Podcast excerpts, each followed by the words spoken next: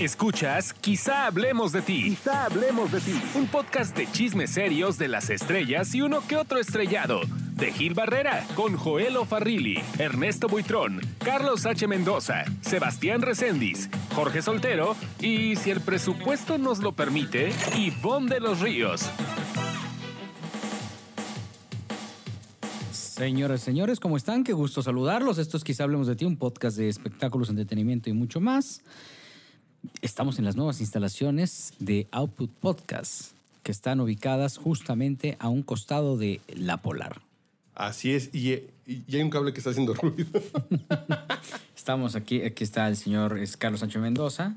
Señores, un gusto. Y estamos pues prácticamente pues este empezando con este estas nuevas instalaciones. Si ustedes escuchan esta tierrecita es porque apenas acaban de instalar el estudio. Ahí está Entonces, ya. Ya parece que ya estamos ahí. También está el señor Joel Farrilli. Bueno, estaba ahí Joel Farrilli. Este, sobreviviendo al COVID, muchachos. no me pude escapar. ¿Cómo estás, Oiga, maestro.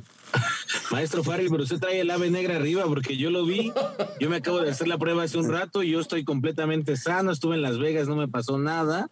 Y usted ya trae la, ave negra persiguiéndolo, ¿eh? Lo más absurdo del mundo es que este prácticamente lo adquirí en casa. O sea, eso es lo más estúpido del mundo. Pero bueno. El señor Ernesto Buitrón, ya lo escucharon, ya escucharon a Ernesto Buitrón ahí, que, es este vocero de Galloso. de hecho, vendedor de Galloso, por si ustedes quieren algún paquete, Joelito ya tiene un descuento por su edad pero si quieren un paquete yo se los consigo. Cállense, que hoy me entró una llamada temprano de galloso. O sea, oye, pero qué bueno que te entró una llamada, Jolito. Imagínate que te hubiera entrado otra cosa. bueno, sin comentarios. qué corriente, ¿eh? El señor Jorge Soltero desde Guadalajara, Jalisco. Oigan, como dice el señor Carlos H. Mendoza, un gusto estar con ustedes. Ya tiene rato que no me podía conectar, ya saben, como un ratito, pero hoy traemos mucha tela de dónde cortar. La verdad es que sí tenemos un programa bien interesante. Es más, lo vamos hasta grabar para qué. Recording in progress. Ahí está. Este, no, hombre, la producción está con todo. Programazo, la verdad es que, este, bueno, repuestitos de estos 150 eh, podcasts, tres años de Quizá Hablemos de Ti. Ya han escuchado ustedes en el transcurso de estas semanas los cuatro programas especiales que hicimos escuchaba, leía, gracias por todos los comentarios, leía a alguien que estaba como inconforme con un programa de Alex Lora y, hay mucha gente que también estaba pues muy contenta con el esfuerzo que se hizo. Muchas gracias a cada quien, a quien nos hace favor de darnos su punto de vista, para nosotros es bien valioso siempre. Entonces, nosotros vamos a estar preocupándonos por hacer siempre un programa diferente.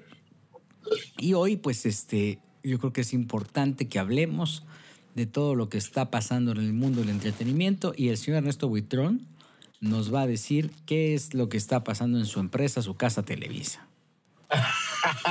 Oigan, pues, ¿qué está pasando? Fíjense que ayer eh, eh, está pasando en este momento que esta semana le ha ido muy bien a la telenovela Mujer de Nadie. Más adelante les voy a platicar ahí algo que está pasando en la historia, que creo que al final es el buen gancho. Eh, ¿Qué está pasando en el espectáculo? Jorge Ortiz de Pinedo logró llenar el, uno de los teatros de aquí de la zona de Cuauhtémoc, Cuauhtémoc y no creo que es el eje, pero ahí, para ayudar económicamente a la Casa de la Historia, aventó varios varios hablazos, aventaron varias cantidades de lo que se le sigue debiendo. Y también déjenme decirles que eh, ahorita que está aquí Jorgito Soltero, me enteré yo de algo que va a suceder en Guadalajara y quisiera que él pues nos pudiera dar un, poquito más de detalle porque sé que quieren llevar a, Guadalajara una estrella eh, de Vicente Fernández y quieren colocarla al lado de la tumba. Yo no sé si eso sea posible, pero bueno, a ver si Jorgito nos puede ampliar como él, pues conocedor de la familia, si se puede hacer. Entonces está pasando eso y también en el reality de baile, pues ya hay, es que el reality de baile ha tenido muchas, muchos altibajos. Eh, uno de ellos, pues que que abandona la competencia porque se va a trabajar a otro lado. Y Toñita que está pues en el hospital hasta ahorita, hasta ahorita que estamos grabando casi 10 de la noche, pues está en el hospital porque sufrió una caída y viene a confirmarse que es las estrellas se lesionan en hoy. Oye, de hecho sí, Toñita, este, hoy cayó en el hospital, estaba como ahí, todos muy preocupados, ¿no? Porque, pues, este, ¿qué iba a pasar con Toñita? Que, que que, que era realmente la única que la, la única que quedaba ahí en el en el este en el programa, ¿no? De todo el elenco original. Oye, ¿y Mane a dónde se va, eh? Mane, mira, Mane dice que tiene un compromiso de una grabación. Lo que yo sé es que ella tiene un compromiso, sí, de una grabación, pero de una semana. Y que podría hacerlo eh, estando en el baile, recortando sus ensayos, pero también sé que se va a ir de vacaciones a Barcelona. Eh, ella puso de pretexto que tiene algo con, que tiene algo firmado de la comunidad gay, pero realmente es un viaje de amigas que va a ser por, por Europa y que pues ya al- de unas para otras avisó. De hecho, no avisó. Lo que ustedes vieron al aire en la semana sucedió Ajá. sin que nadie supiera. Eso sorprendió a todos. A ver. Pero a ver, dime algo, ¿qué pasó? Porque eh, ¿en qué momento se empataron los tiempos del reality y de los planes de, de esta niña? O sea, ¿extendieron el lo- reality o, No. o- o qué? El reality estaba pactado desde un principio a 10 semanas. Sí. Según yo tengo entendido, esta es la semana 8. Más bien ella, eh, pues no me consta, pero por lo que yo sé aquí en la producción, ella se sacó de la manga eso y a nadie le avisó. Porque sí estaba pactado y, y se lo sacó de la manga porque ella dice que no pensaba llegar tan lejos. O sea, su, su excusa es que ella pensó que la iban a echar pues en la primera semana o en la segunda y no sucedió. Entonces, pues agarró y firmó todos los, los compromisos que tiene. Entonces, falta ver quién va a ingresar. Eso todavía no lo tenemos o no lo tienen claro.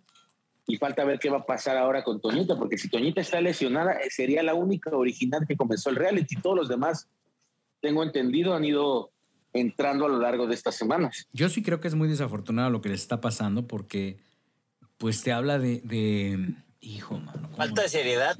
La poca eh, planeación. Profesionalismo. Ajá. Pero además, la falta de ganas por estar ahí. Es así de, pues tengo compromiso, ni modo que les diga que no, pero si me voy la primera semana, pues está bien chido, ¿no?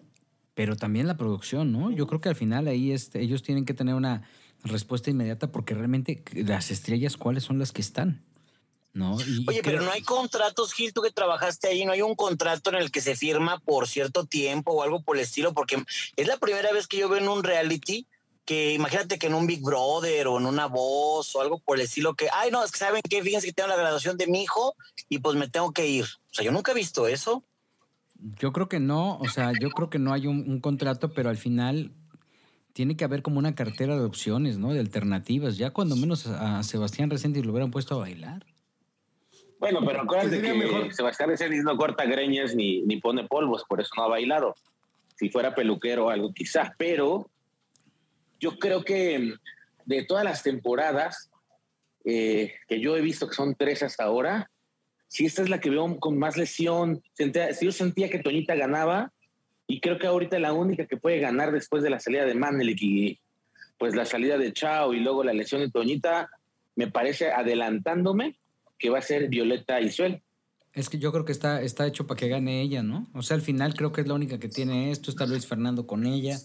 Ya ves que mi, mi, mi, este, Marie Claire también se lesionó. Hoy regresó Ajá, a, claro. a Buenas Bandas. Pero Marie Claire sí fue de veras, sí se rompió. No, se puso un sí se madrazazo. fisuró. Sí, sí, sí. Se puso un madrazazazo. Pero hay otros que no quieren estar ahí.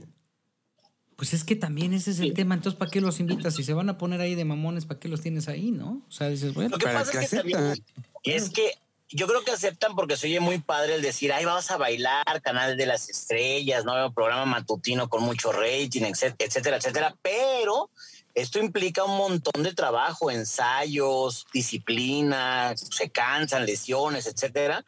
Y yo creo que ahí es donde ya no les gusta. Porque es bien fácil nomás pararse, por ejemplo, una Manelik, pues vean de dónde viene. O sea, viene de un reality donde era ponerse una super fiesta, andar nada más ahí viendo a ver quién te gustaba, Pero- con quién te, te besuqueabas y ya. Pero creo que Manelik lo estaba haciendo con mucha dignidad, ¿eh? O sea, cr- creo que así no esperaba que se fuera a prolongar tanto, pero la verdad es que hubieran hecho un gran esfuerzo por retenerla, porque además en votos a Manel iba súper bien, ¿eh?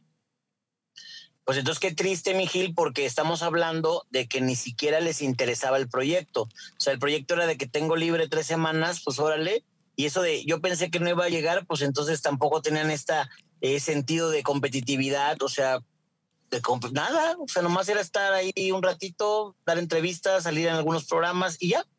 Cobrar. Cobrar, Pero, pero exactamente. yo, yo que sepan, tampoco les pagan así como que el dineral, ¿eh? ¿No? No, no, tampoco. No, pero estar No. en su casa, mi Gil, así echados como vacas, pantándose las mozas con la cola, yo creo que No, uno eh, no cae mal. yo creo que más que más que cobrar, eh, más que por dinero, es básicamente por ir a lucirse un ratito, este, eh, una hora, eh, una vez o dos veces a la semana durante eh, algunas, te- eh, no sé, un mes, por ejemplo, ¿no? Y ya. La exposición, como dice el señor Buitrón. Aquí, Sí, Eh, pero porque ahora una sí- cosa. Échale. Acuérdate que todas las que han venido, todas las estrellas que han venido han agarrado hueso. Mira, ahí tenemos a Carlitos Bonavides que no estaba haciendo nada y hasta agarró puesto político.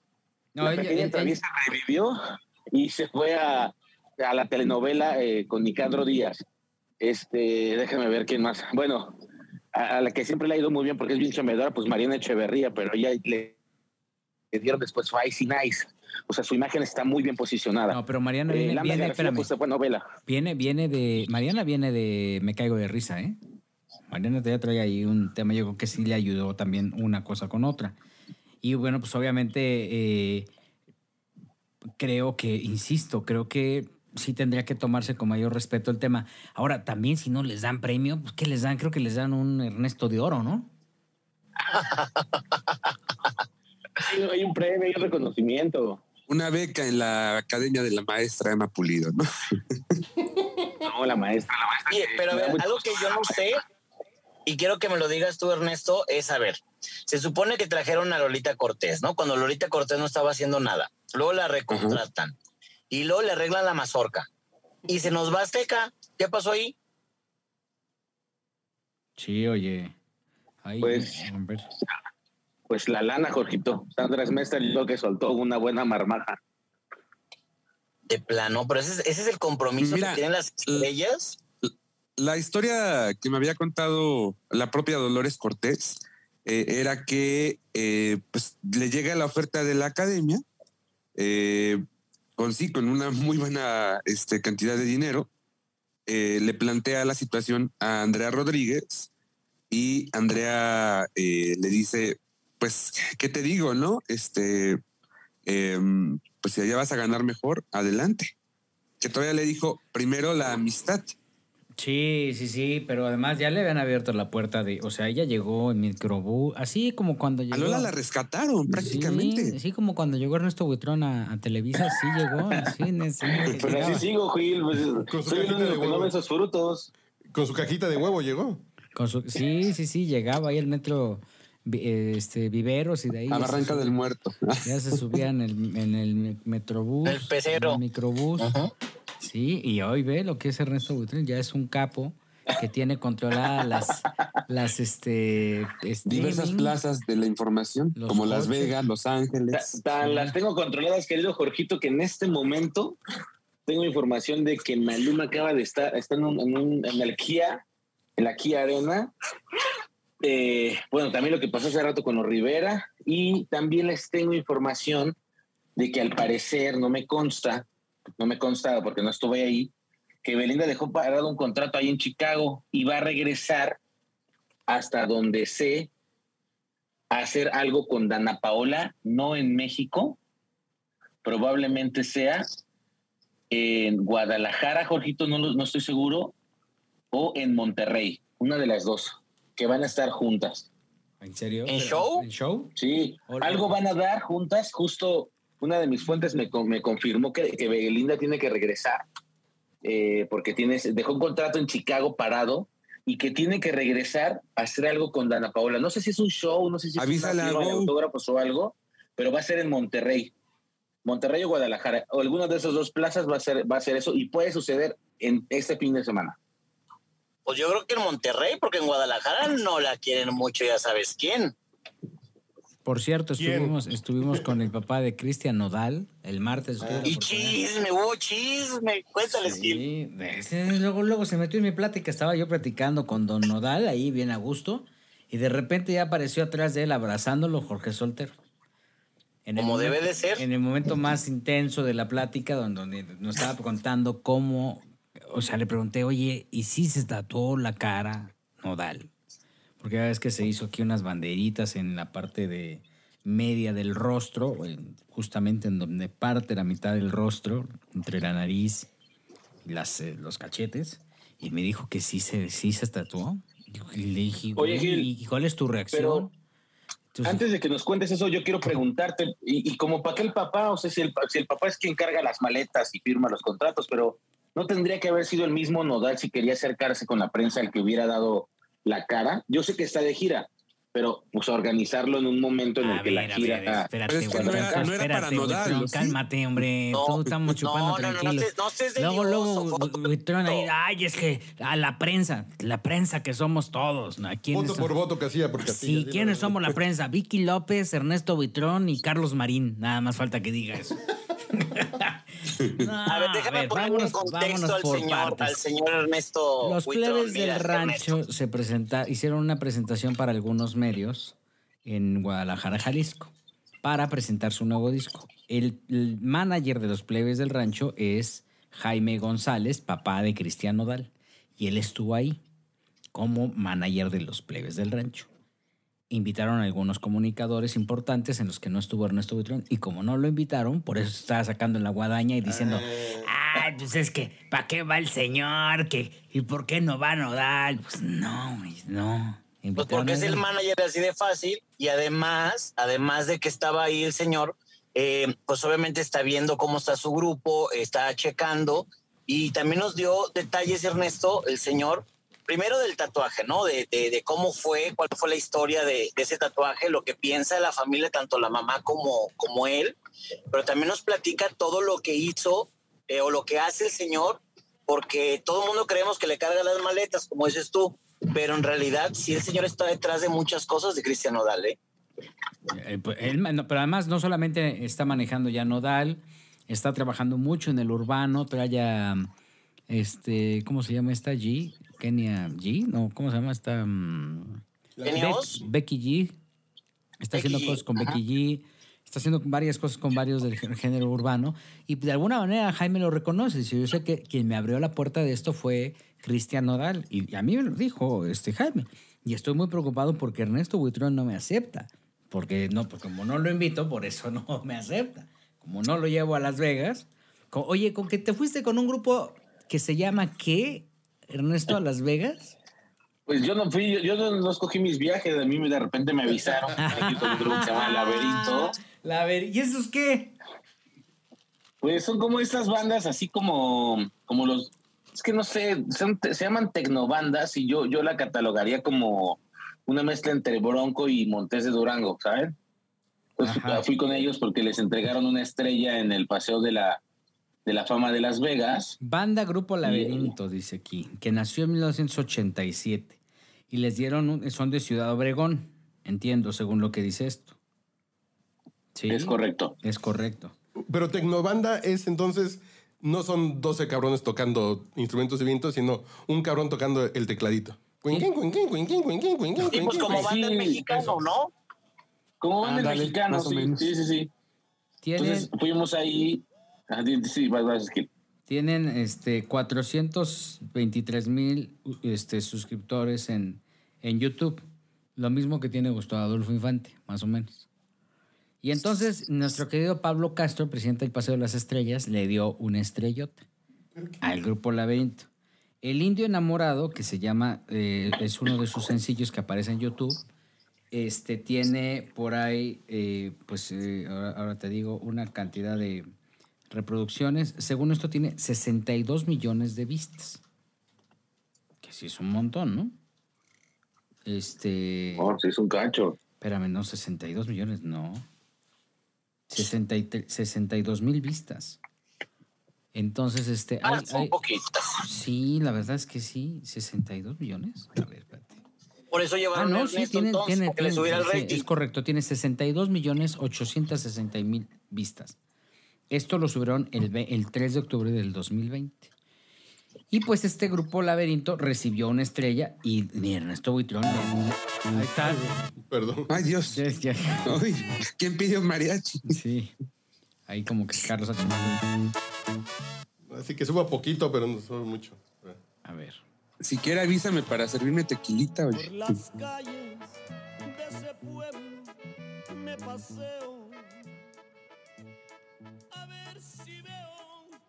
Y bueno, este, este es el tema que, que se llama eh, El Indio Enamorado y este es el tema que tiene sesenta y tantos millones de vistas, que con el- lo que recibieron de estas sesenta y tantos millones, pues les dio suficiente como para pagarle el viaje a, todo- a los tres reporteros que llevaron y hasta incluso hasta la estrella, ¿no? Que porque las no hay que olvidar que las estrellas cuestan promedio de 25 mil y una lana, ¿eh? 25 mil ¿Cuánto dólares. cuestan las estrellas? 25 mil dólares. 30 mil. Ah, ya, ya, bueno, Ah, 25 ya más los 5 de Ernesto Buitrón. Híjole.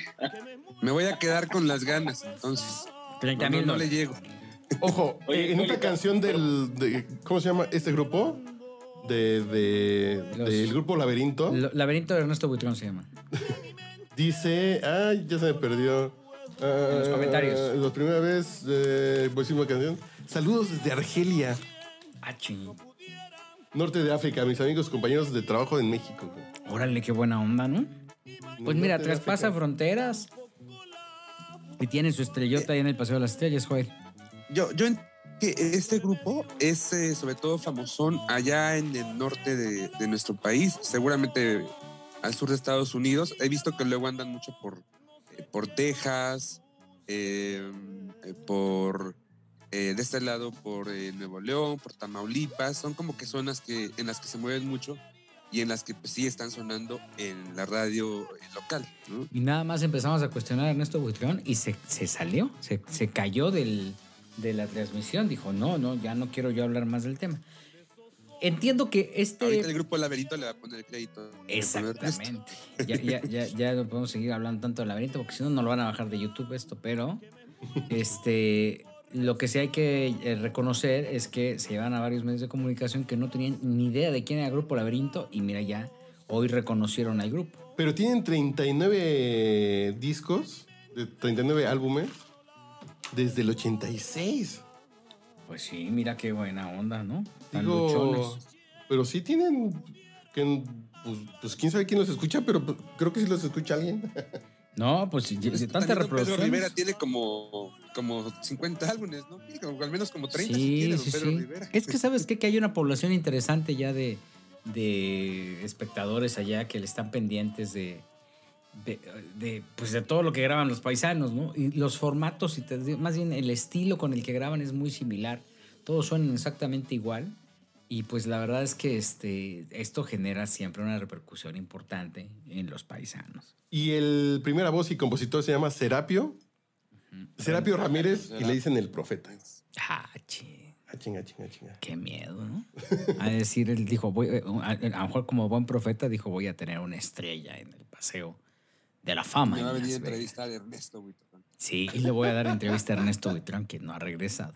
Jorge Soltero, y entonces platicaste tú con los plebes del rancho. Platiqué con los plebes del rancho y están muy, muy contentos porque están dando un paso en su carrera, Mijil, en el aspecto de que eh, el vocalista eh, fue el que escribió el sencillo que están promocionando, que al mismo tiempo están buscando un lugar dentro de la música, están al mismo tiempo trabajando por conquistar al público, porque obviamente traen el respaldo de, del señor eh, González, que es el papá de Cristian Nodal. Entonces se sienten con mucha responsabilidad, pero sobre todo dicen que, que la partida de Ariel Camacho pues les pegó muchísimo y que ellos van a seguir, que hay grupo para rato, porque les ha pasado de todo, ¿eh? De todo. Su ex disquera, por ejemplo, ahorita está siendo investigada por el FBI eh, por supuestos lavados de dinero, conexión con el narcotráfico, etcétera. Y luego me los peluceaban mucho en aquella disquera y, y ahí como que no los pelaban y todo. Entonces, no ha sido. ¿Te a, refieres a Dell Records? Del Records, correcto, Joel. Entonces, pues dicen que no ha sido nada fácil y que están intentando. Hay que reconocer que llevaron a medios importantes de la Ciudad de México a Guadalajara, e hicieron ahí un pequeño showcase, este, dieron todas las entrevistas que, que tenían que dar, no se pusieron eh, rejegos, ya sabes, de que ay, Ya se Ay. fue. se da una mordida y seguían dando entrevistas, ¿no? Porque, porque era parte de, de lo que tenían que hacer en ese momento. Y viene mucha música. Dicen que, que ahorita están haciendo un EP. Van a sacar como cuatro o seis canciones. Vienen muchos duetos porque están ahorita de moda las colaboraciones. Entonces, hay sorpresas porque van a mezclar géneros, están experimentando. Entonces, ellos están contentos y esperan que el público pues les dé el reconocimiento. Sí, este, mira, la verdad es que están haciendo un gran esfuerzo y creo que vale muchísimo la pena valorarlo. Están, pues, luchando. Son 400 lanzamientos semanales en las playlists del regional mexicano. 400, son un chingo, ¿no? O sea, son muchísimos. Que están prácticamente innovando y trayendo música, entre ellos Natanael Cano, amigo, casi hermano, sangre de, de su sangre de Ernesto Buitrón. Qué horror. Oye, güelito, ya te estoy viendo el día que lo entrevistes en Fórmula Espectacular para preguntarle de algo. Ese día voy a grabar este audio del podcast y lo voy a No, pues, o sea, si me toca entrevistarlo en el programa, obviamente que lo entrevistaré, ¿no? De modo que diga, no lo voy a entrevistar. Fíjate que mientras estamos grabando esto, se está llevando eh, a cabo justo en Puerto Rico. Ya les tendré información más adelante. Eh, los premios Tu Música Urbana. Ahí va a estar Cristian Nodal con eh, BF7. Cristian Nodal, como que ahorita venía yo cayendo en algo, eh, en algo que me, que me quisiera lanzar este comentario aquí. Y es que, ¿quién es más popular, Belinda o Casu? Y yo quiero dar mis puntos de vista y quiero decir que Casu es una estrella a nivel mundial urbana.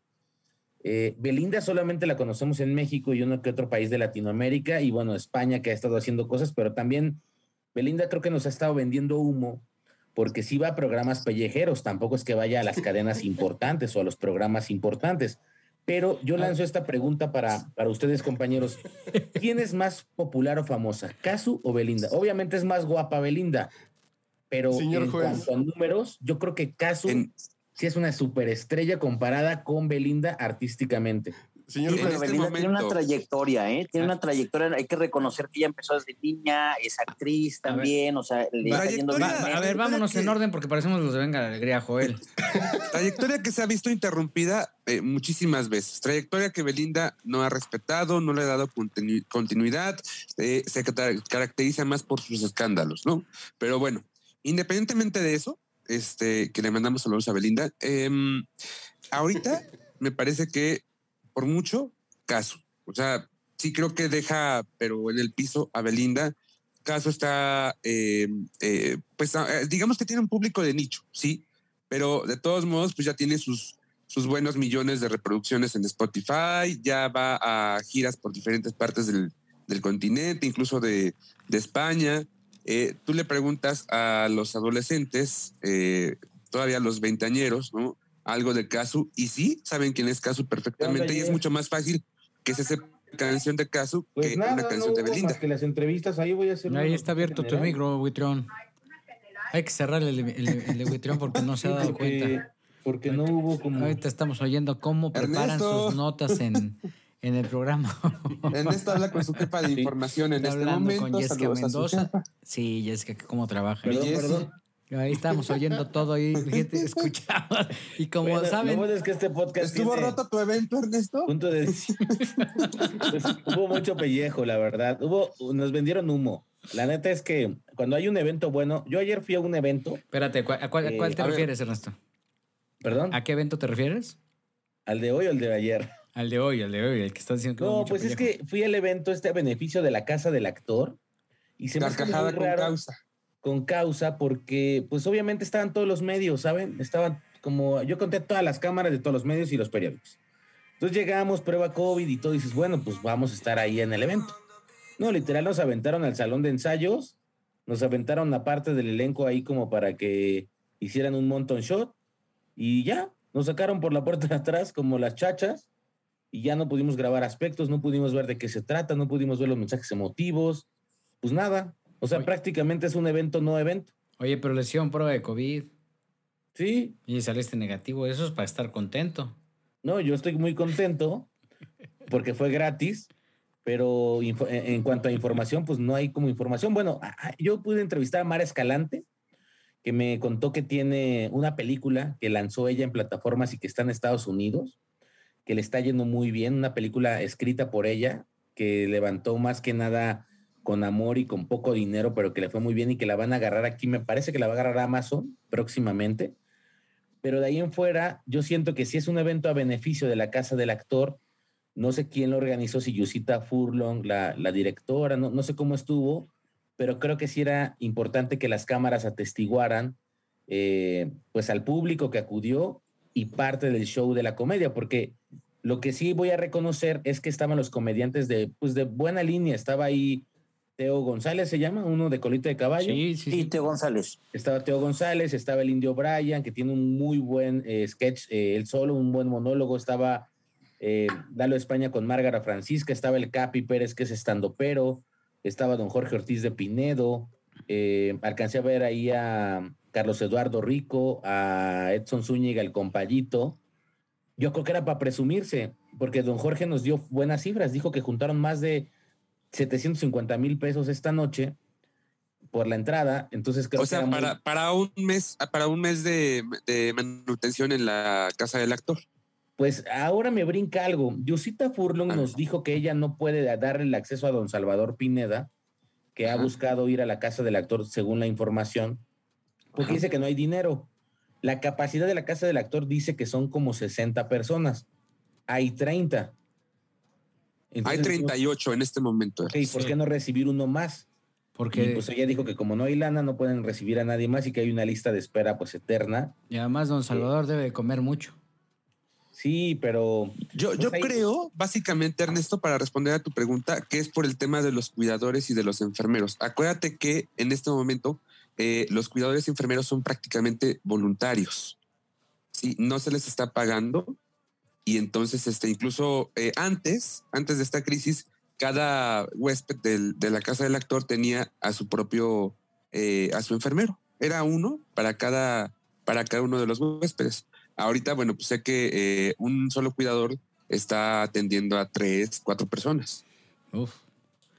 Qué Yo creo que va por ahí, ¿eh? Sí, seguramente es que ya tienen los gastos totalmente limitados y no hay un subsidio. Y a raíz de que la 4T terminó con prácticamente todos los subsidios de los que dependían algunas instituciones de asistencia privada, pues uno de los más golpeados, eh, este, bueno, un golpeado fue evidentemente la casa del actor, también por el tema de hacer o no deducibles ciertas cosas.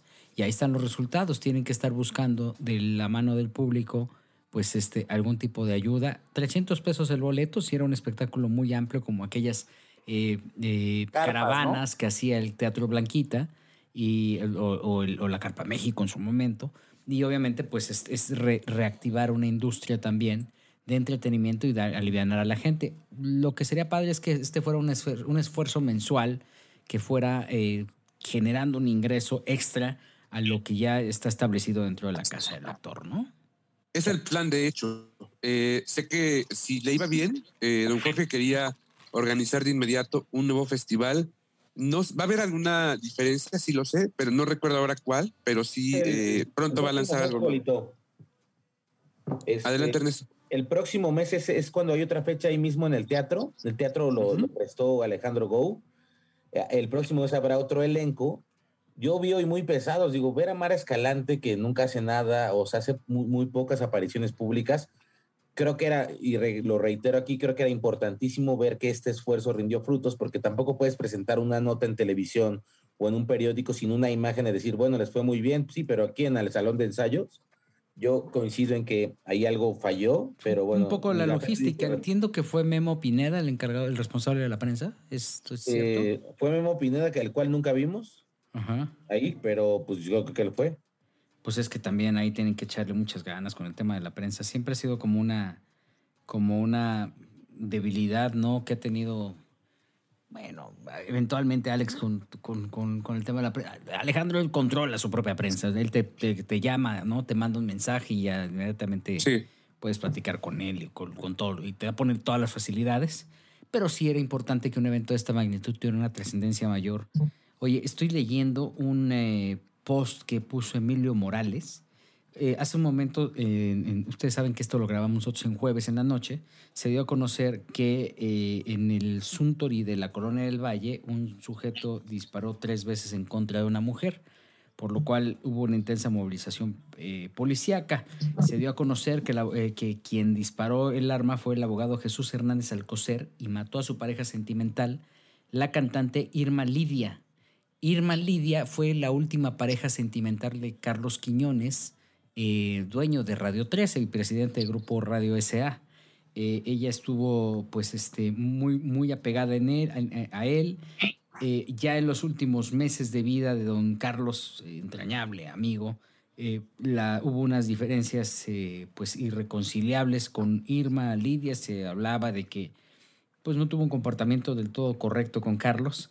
Y bueno, pues hoy por hoy ya tenía este romance con este abogado que eh, aparentemente, de acuerdo a, las, a estas primeras informaciones, insisto, de jueves 10 de la noche, este, pues disparó en contra de su pareja, Irma Lidia, que er- eh, era una cantante ranchero. Hizo varias eh, apariciones en algunos eh, estos eh, festividades del 15 de septiembre y bueno, pues estaba como impulsándola eh, durante muchos años eh, el querido Carlos y bueno, tras su fallecimiento, bueno, emprende ya una carrera de manera independiente y desafortunadamente se da a conocer que ha muerto baleada en un, en un, en un restaurante japonés de la Corona del Valle, Joel. A ver si te acuerdas aproximadamente cuántos años tenía Irma Lidia. No más de 27 años, ¿eh? Es muy joven. No más de 27 años. Este, eh, hay muchas especulaciones alrededor de la relación que tuvo el señor Quiñones con Irma Lidia, eh, pero lo que sí es un hecho es que eh, eh, pues era ya era una mujer muy jovencita en la época en la que estuvo con Carlos.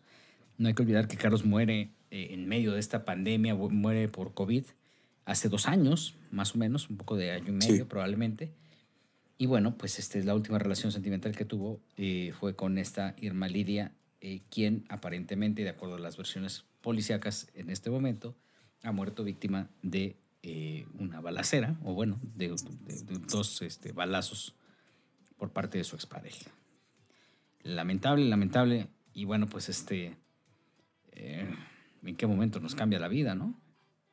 No, y sabes qué, Gil, Eh, hablando de eso, fíjate que hablé hace rato con Ralo España, que tuvo que cancelar una fecha en el interior de la República o varias fechas, no me pudo precisar porque andaba corriendo, por la violencia. Justo me dijo, tuve que mover varias fechas porque, no porque yo quisiera incumplir el contrato, sino porque la violencia está tan fuerte que yo no quiero exponer a nadie, no quiero exponerme. Imagínense que matan a un niño, imagínense que muere alguien, pues por estos conflictos.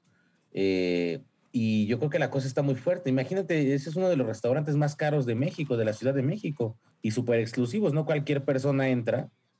Eh, imagínate que estás ahí cenándote tu, tu sushi y pues matan a alguien en la mesa de al lado. Entonces, el fuertísimo. sushi, ¿qué tal? Un pato. Estás Sí, cenando no. pato, ¿no? Digo, lo- lo- el lado bueno es que los que estaban cenando pues, seguramente ya no pagaron la cuenta y se fueron porque pues llegó la policía y todo. Como cuando se incendian los bares, ¿no? Que ya sabes que pides cuatro botellas, de repente se incendió el bar y pues bueno, desalojan a todos y ya tus cuatro botellas te las llevas. Pero Qué porrón eres. eh, quiero, quiero precisar que también eh, esta señora que lamentablemente murió era muy cercana de Carmen Salinas. Fíjate, ella tiene una entrevista en el canal de Carmen Salinas oficial de YouTube porque era su ahijada. Bueno, éramos, era mucha gente que era hijada de Carmen Salinas, pero Sí, o sea, no, yo nunca la vi en casa de Carmen Salinas, ¿eh? Perdóname. bueno, Juanito, pero también tú ibas una vez al año. No, tampoco, No, nunca, o sea, no, no es cierto, no es cierto. sería su ahijada, pero de los 28.250 hijados que tenía Carmen y que además nunca le hablaba. Sí, andaba ahí nada más ahí de huele moles. Pero, eh, y, y- y acabamos de ver, eh, porque acabamos de platicar de Casu, que tiene canciones con 69 millones de reproducciones. Irma Lidia tenía 1.243 reproducciones. Oigan, pero ¿qué piensan ustedes? Bueno, yéndonos al tema de Casu. Ahí, ahí está. ¿No está más chido que nos da el ande con Casu? Casu es súper linda. Mira, escucha, A ver, ahí, Irma Lidia. ahí está Irma Lidia. El amor nos olvidó. El encanto ya murió. Ay, pero no. No. Ya lo sé. Está consternado Carlos H. Mendoza.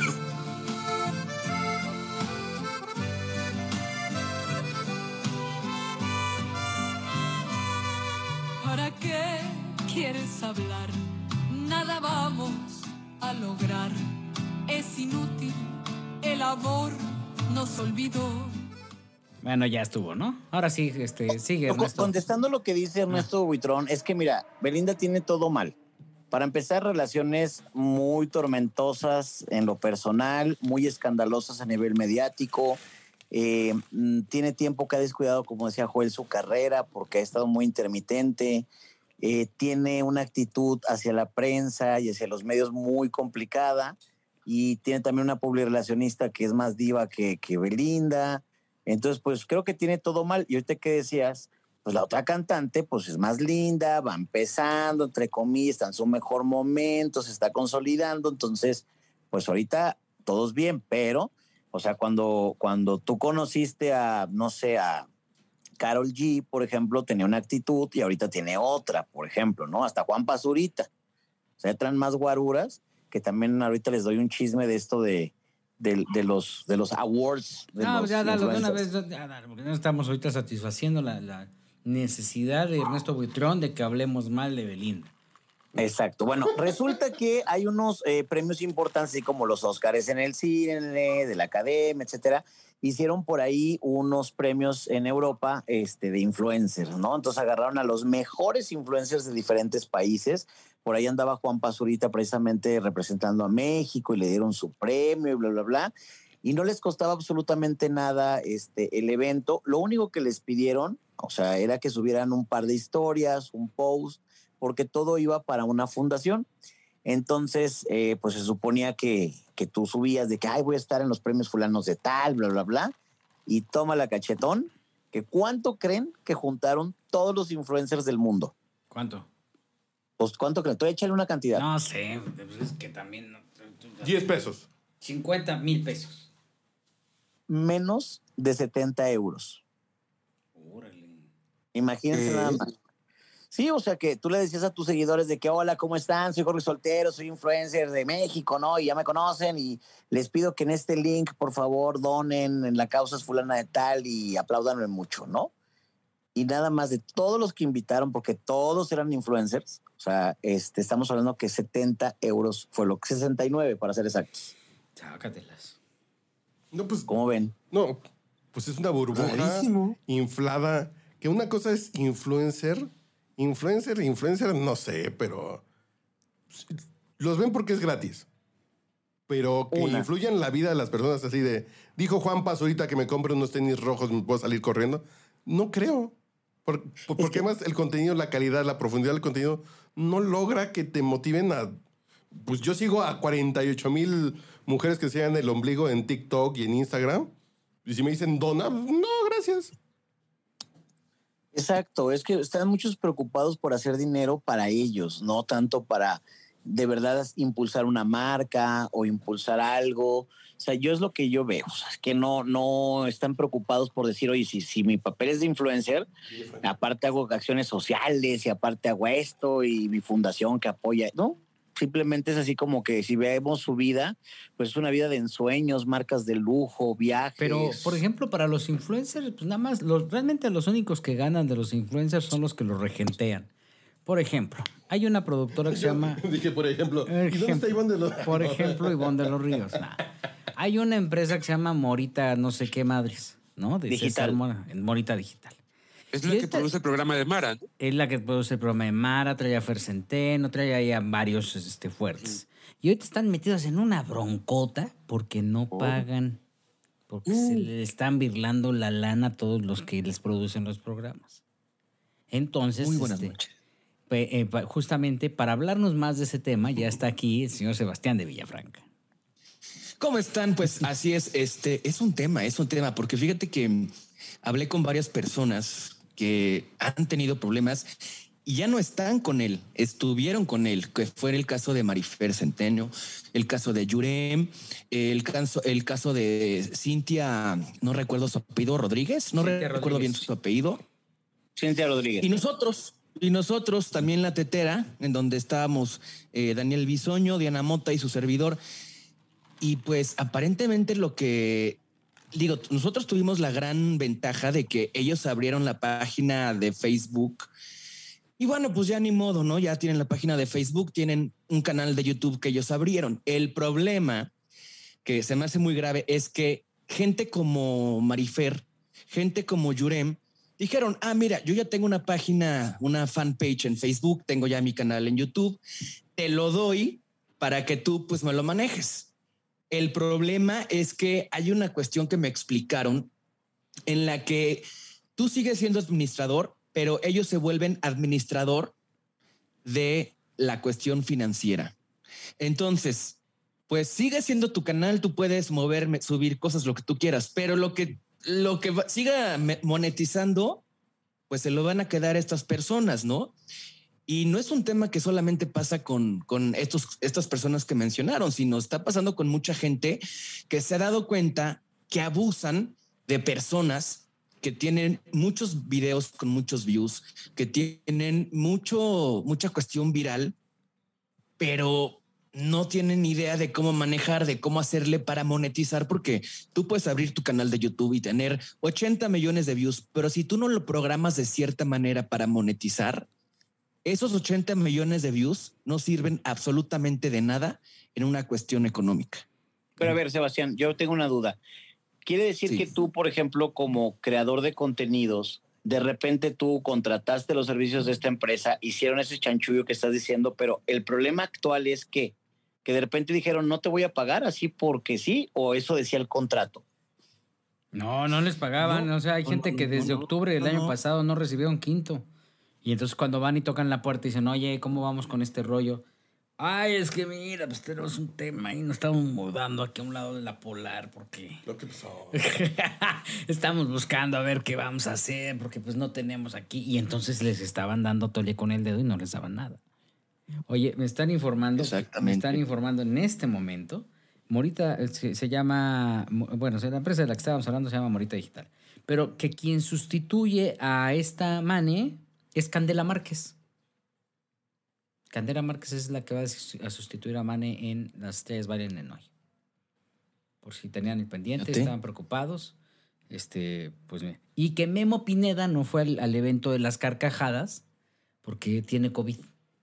O sea, el encargado de prensa que estaba ahí, que iba a recibir a todo mundo, no fue porque tiene COVID. Ah, pues por eso no los pasaron, porque se quedaron sin un agente de prensa y no sabían a quién poner y, Exacto. y mejor, los, mejor les dieron las gracias. Y Ernesto Ernesto, ¿ya ves? sacó la, la- Uy. la- la guadaña otra vez y, y- y otra vez volvió a molestar, pero no sin preguntar.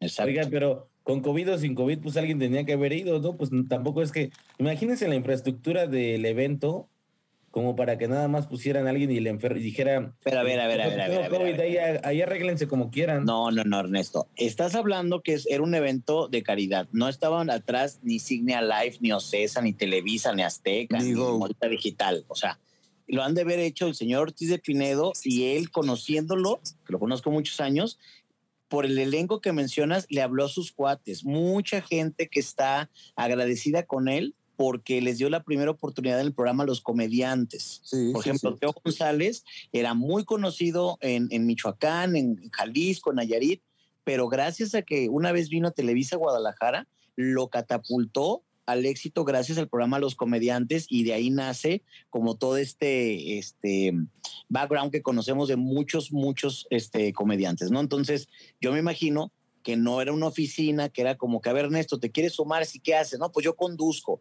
Y a ver, este, Sebastián de Villafranca, ¿tú qué haces? Oye, pues yo le sé las relaciones públicas y también soy estandupero y a lo mejor fue como, como algo así. No estamos hablando de un show este, en Palacio de los Deportes o en Foro Sol o no, no, no.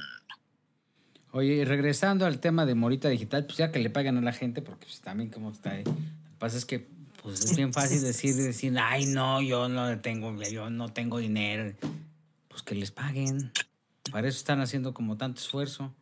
Y, pregunta, ¿quién es eh, el propietario o propietarios de Morita? Se llama César Mora.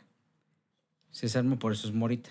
Por Mora, Morita. Ah, Pero pues este, ya se llevó al baile un montón de gente que lo está, lo está dejando ahí porque pues, no Eh, tiene. Eso se llama fraude, ¿no? Eso es un abuso. Sí, es fraude. Depende.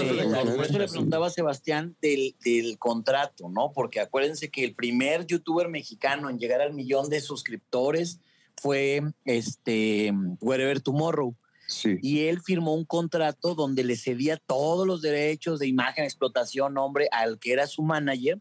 Luego hay un conflicto entre ellos y entonces bajaron el canal, bajaron los contenidos y legalmente no pudieron hacer mucho porque el contrato eso decía. Él cedió los derechos porque no se fijó que, que firmó. Es que le, dio la, le dieron la vuelta con la, con la marca. Pero además, eso es por eso Talán. influencers. Javier Talán se llamaba. Ese, eh, eh, dicen que hizo exactamente lo mismo que está haciendo Morita ahora con toda la gente. Bandidas. Bandidas. Pero es por eso, señores influencers, si se quieren dedicar a ser youtubers y tiktokers, acaben la primaria para que no se los bailen con el contrato, ¿no? Sí. No, no, pero espérate, espérate. Estás hablando que según yo en Morita Digital está Jordi, está este. No, Jordi ya no No, está. no, no, Jordi no. Ya no Ah, está no. Jordi Ah. tampoco.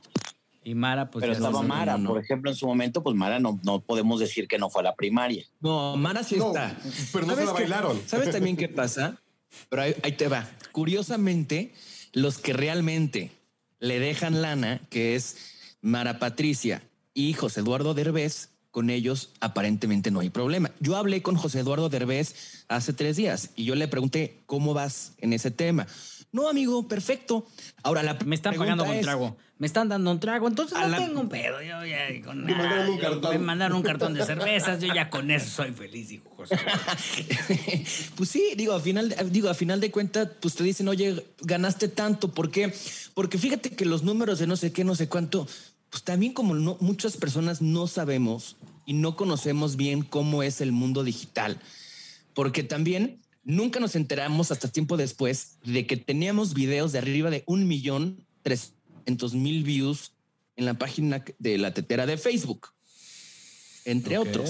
Entonces, ahí es cuando dices, bueno, por lo menos cinco pesos, no, o sea, cinco pesos, algo Oye, mínimo. Sebastián, ¿y qué dice el Muñe de todo esto?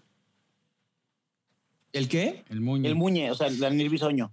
Pues mira, como, como, el, como Daniel sabe exactamente lo mismo que yo de cuestiones digitales, eh, ya más a fondo para monetizar, pues simplemente yo lo que yo, lo que yo les dije, les dije en un chat que tenemos los tres, les dije, oigan, a partir de, de ayer vamos a, a dejar de, de, este, de trabajar de esa manera. Y ya simplemente yo mandé un mensaje al chat de, de toda la producción y les dije, oigan, este, pues nada más quiero avisarles que gracias, pero pues ya la tetera decidió de momento dejar de, de hacerse, que evidentemente no. Vamos a buscar otra, otra, otro canal. Bueno, les cuento qué canal. No, no, mejor no, ¿verdad? Pues ya cuéntalo, pues ya, ya total. Ernesto, Ernesto está Bueno, bien pues les voy a contar. Les voy a contar.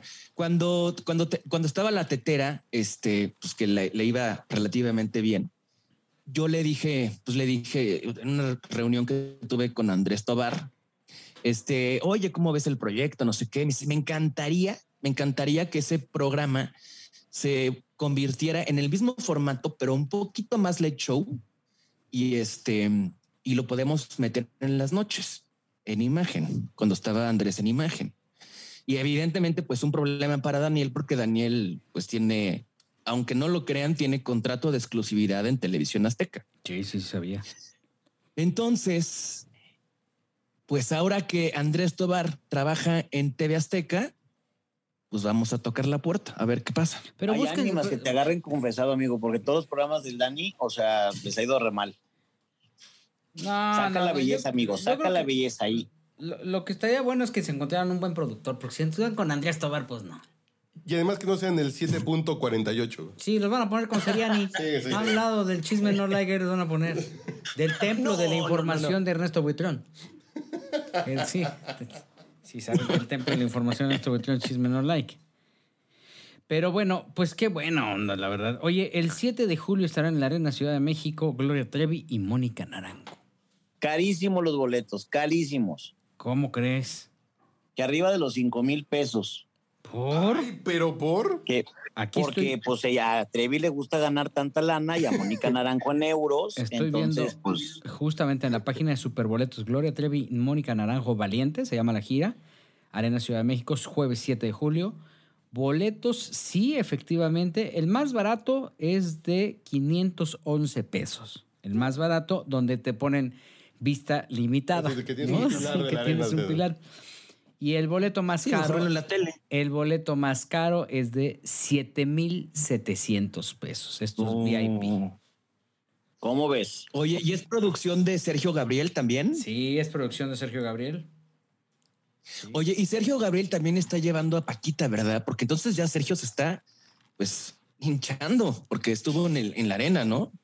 Sí, sí, sí. Bueno, él siempre ha estado hinchado porque tenía el Tony Romas y entonces ahí las hamburguesas vienen con mucha sal y te hinchas, ¿no? Básicamente. Las- los baby back ribs están Exactamente, chonchas, están dice. chonchos, entonces te hinchas muy Tú fácilmente. sabes, tú sabes que lo que le pagarían de renta por ese, porque él es dueño, son dueños de local. El local es de- era del papá. El papá falleció hace como tres años más o menos.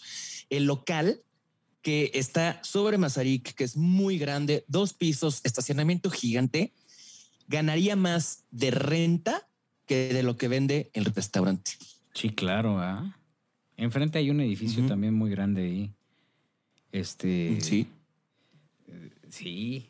Eh, De hecho, una vez fui a una cena ahí con Gustavo Adolfo Infante, porque se lleva muy bien Sergio Gabriel con Gustavo Adolfo. Y ahí nos invitó a cenar. Y ahí descubrí que ¿Ahí las de hamburg- karaoke? Hay un karaoke en el Hay segundo piso, ¿no? piso. Sí. Exactamente, que es ahí donde luego arman todas las conferencias de prensa del talento que lleva Sergio.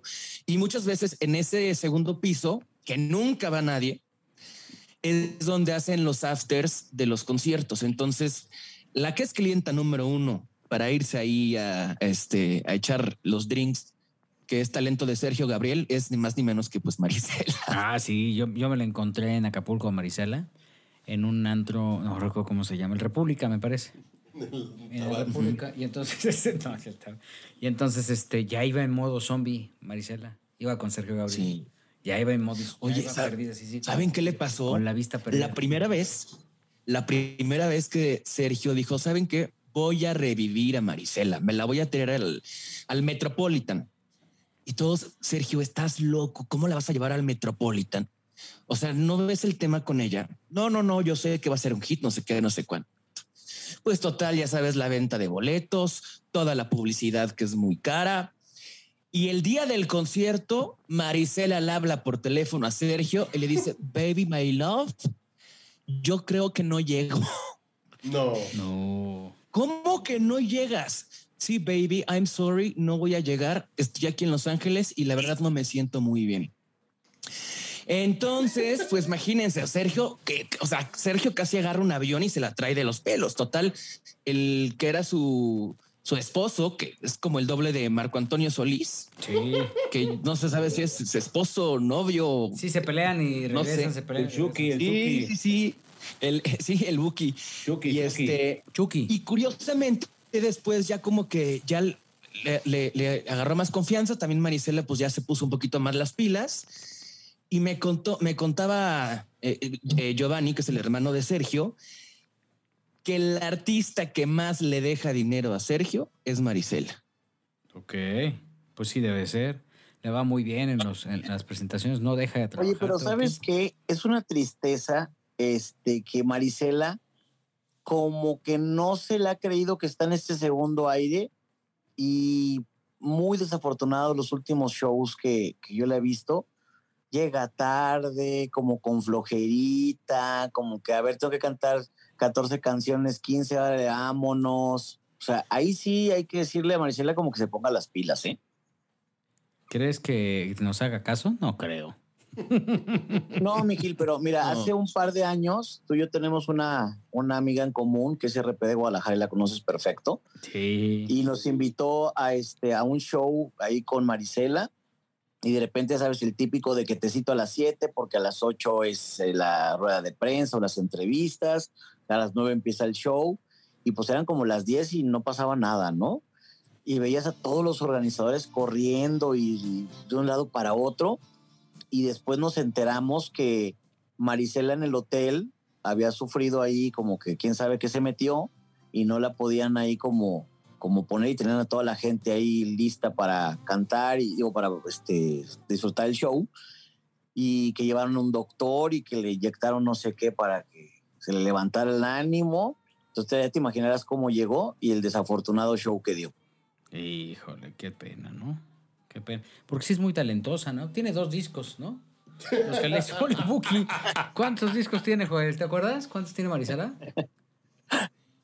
Ya se quedó dormido, Joel. Bueno, tiene un poquito, no sé cuántos discos tenga. eh, eh, los producidos en su momento por, por eh, Marco Antonio Solís, con quien tuvo un romance, ¿no, Ernesto? Sí, claro. Eh, fíjate que Marisela yo creo que es de estas artistas que no están comprometidas con su carrera, porque esto que cuenta Sebastián de Villafranca a mí también me pasó cuando la trajo la primera vez. Dejó a los reporteros esperándola tres horas. Antes de eso iba a hacer una, unas, unas entrevistas. Y discos, híjole, te quedo mal con los discos, pero creo que tiene como cuatro temas. Dama de Hierro, la que cantaba con el Buki, y párale de contar, porque realmente sí, Marisela tiene una fama, no solo en México, en Estados Unidos, sabes que si hay un evento de Marisela, mejor llégate una hora tarde de la hora que te citaron, porque ella va a llegar todavía una hora más tarde de la hora que te dijeron. Entonces, eh, este personaje del que habla Sebastián, que se llama el Shuki, es un empresario dedicado a los diamantes. ¿En serio se llama el Shuki? Sí, Shuki, eh, Shuki, mi- el, eh, o sea, se, llama, se, llama- se hace llamar el Shuki y es un personaje Hasta que trae rima unos con el dedos. Buki. Sí, como el Buki, que trae unos dedos con diamantes, porque se dedica a los diamantes, sí es muy acaudalado, pero acuérdate que en un concierto aquí en el Auditorio Nacional también lo mandó correr y también en Los Ángeles lo mandó sacar de, del Nokia, si no me equivoco. Entonces, ese es el tema de Marisela, que cuando está de buenas da muy buenas entrevistas y cuando está de malas, pues no la ve nadie. Y me asombra lo que dice Sebastián de que es la artista que más le deja a Sergio Gabriel. Yo pensaría que sería Gloria Trevi, porque ya ves que, bueno, le, organiza y le pone caravana y todo a Gloria. Y realmente a Marisela, pues ya hay como que le organiza dos, tres cosillas y se ve que no hay inversión para ser la artista que más lana le deja, ¿no? Bueno, y ahora que estuvo, que estuvo Marisela en el Auditorio Nacional, al día siguiente fue el, el- el show de Ana Bárbara. Y Marisela llenó completamente el auditorio. Y eh, digo, sí, Marisela llenó todo el auditorio. Y Ana Bárbara casi, pero llenó más Marisela, cosa que pues las únicas canciones que yo me podría saber de Marisela son las canciones que le compuso el Buki, ¿no? Tu dama de hierro, No, la pareja sí tiene- ideal. tiene de hierro. Sin él, A ver, sola a con ver, mi ¿cuál, Yo me acuerdo de la dama de hierro, la de por qué las cosas de la vida y ya. No, La ver, ¿cuál pareja ideal, este, sin él, sola con mi soledad, Cuatro. ajá. Enamorada y herida. Ah, claro, enamorada ya, de ella, Nico. este, clásico. Y ya. Cinco. no, sí tiene. ¿Un. EP? Ya no, es así como sin él, bueno, ya lo Seis. dijeron. Si Este, no te hubiera sido, Ah, claro. Siete. Si no te hubiera sido. Sería tan feliz. el chico aquel, Sí. Ocho. Este, ¿cómo se llama? Pues tiene ahí Pero varias, para ¿no? 30 años de trayectoria, 10 canciones, Joel. Pero para un pues es que auditorio. es un artista, es que todos esos, todas esas canciones básicamente las hizo en los años 80. Ella vive Oye, de lo que hizo en los 80. Tiene, Ah, pues no nos es está dando la- la la razón, es lo que estamos diciendo todos. tiene un no es la disco. única, ahí está Lupita D'Alessio, ahí hay varias artistas que solo viven de épocas pasadas. No, pero hablando no, de pero esto, Lupita, espérate, espérate, Lupita D'Alessio sí esa parte, tú, luego, luego. No, pero. Trae pero la viven guadaña, los estás ahí, tú, viejos. ah, todos, todos son unos pendejos, No, no, te, no te acreditaron para el concierto de Lupita D'Alessio. No, no, no, no quisiera verla porque es muy grosera Lupita con la prensa. Pero, pero, pero quiero preguntarte algo, Joel. Fíjate que a mí me, ahorita no está la Leonela del espectáculo aquí en el podcast, pero Ajá. me llamó mucho la atención que hace unos días, y no sé si vaya a pasar este fin de semana, la comunidad gay le va a dar un reconocimiento, le dio uno a Laura León, y no sé si ella se va a hacer presente en la marcha del- de este próximo sábado. Y yo le cuestionaba a Sebastián, le digo, oye, pero a ver, le van a dar a la Laura León un reconocimiento por la comunidad gay. ¿Qué ha hecho Laura Ajá. León por la comunidad gay? No, pues ser un ícono. Ser un ícono. Me dijo, pues divertirnos. Y y yo creo que están muy desvirtuados entonces esos premios o los premios que da la comunidad gay, porque realmente a todas estas artistas a las que idolatran, pues no hacen nada más que sacarles la feria. Lorena Herrera, Niurka, Laura León, que nada más van y se presentan. La propia Gloria Trevi. Bueno, Gloria Trevi se presentan en bares y, ay, si te queremos, queremos mucho a la comunidad gay, los apapachan, le sacan su feria y, y- y ya, porque... Pero, ¿sabes? Pero yo creo que en este momento el único que está haciendo algo por la comunidad gay eh, y que lo hizo hace dos días fue Ricky Martin, que se juntó con Lin Manuel Miranda para promover, hacer una campaña en pro del respeto a los derechos de la comunidad gay y el eh, y que adopten las parejas gay eh, que puedan poder tener sus familias. Yo creo que ese es un, o sea, esos son artistas a los que realmente la comunidad debería premiar, no a estas artistas que van y hacen circo y nada más sangran. Sí, pero a- Ricky a no, no se va a parar en el templete que van a poner ahí este, en, en la marcha, o sea, para recibir su premio. La verdad es que Ricky no lo hace por un reconocimiento y esta gente que tú acabas de mencionar, pues van para salir en la nota del día siguiente. Pero ¿sabes por qué? Porque si te das cuenta, los que acabas de mencionar son los más, los artistas que son más imitables por la comunidad, por los drags. O sea, los drag queens les encanta hacerla de, de Gloria Trevi, de Laura León, de Lorena Amanda. Herrera, de Amanda. Excepto, digo, Yuri, que pues ya sabemos que no, no es muy fan de, de eso, pero también Yuri es una, es una, una cantante sumamente eh, imitable, imitada, perdón, por la comunidad gay, por los drags. Por los travestis. Por los, Los travestis. Lo- lo- no. No, Sí, por el travesti es ¿no? el que, el que Sí. se hace fonomimia y se, y se es un show travesti, pues. Y los drag queens son los que como parodian y exageran las facciones de los demás. Pero también parodian mucho justamente a estas artistas.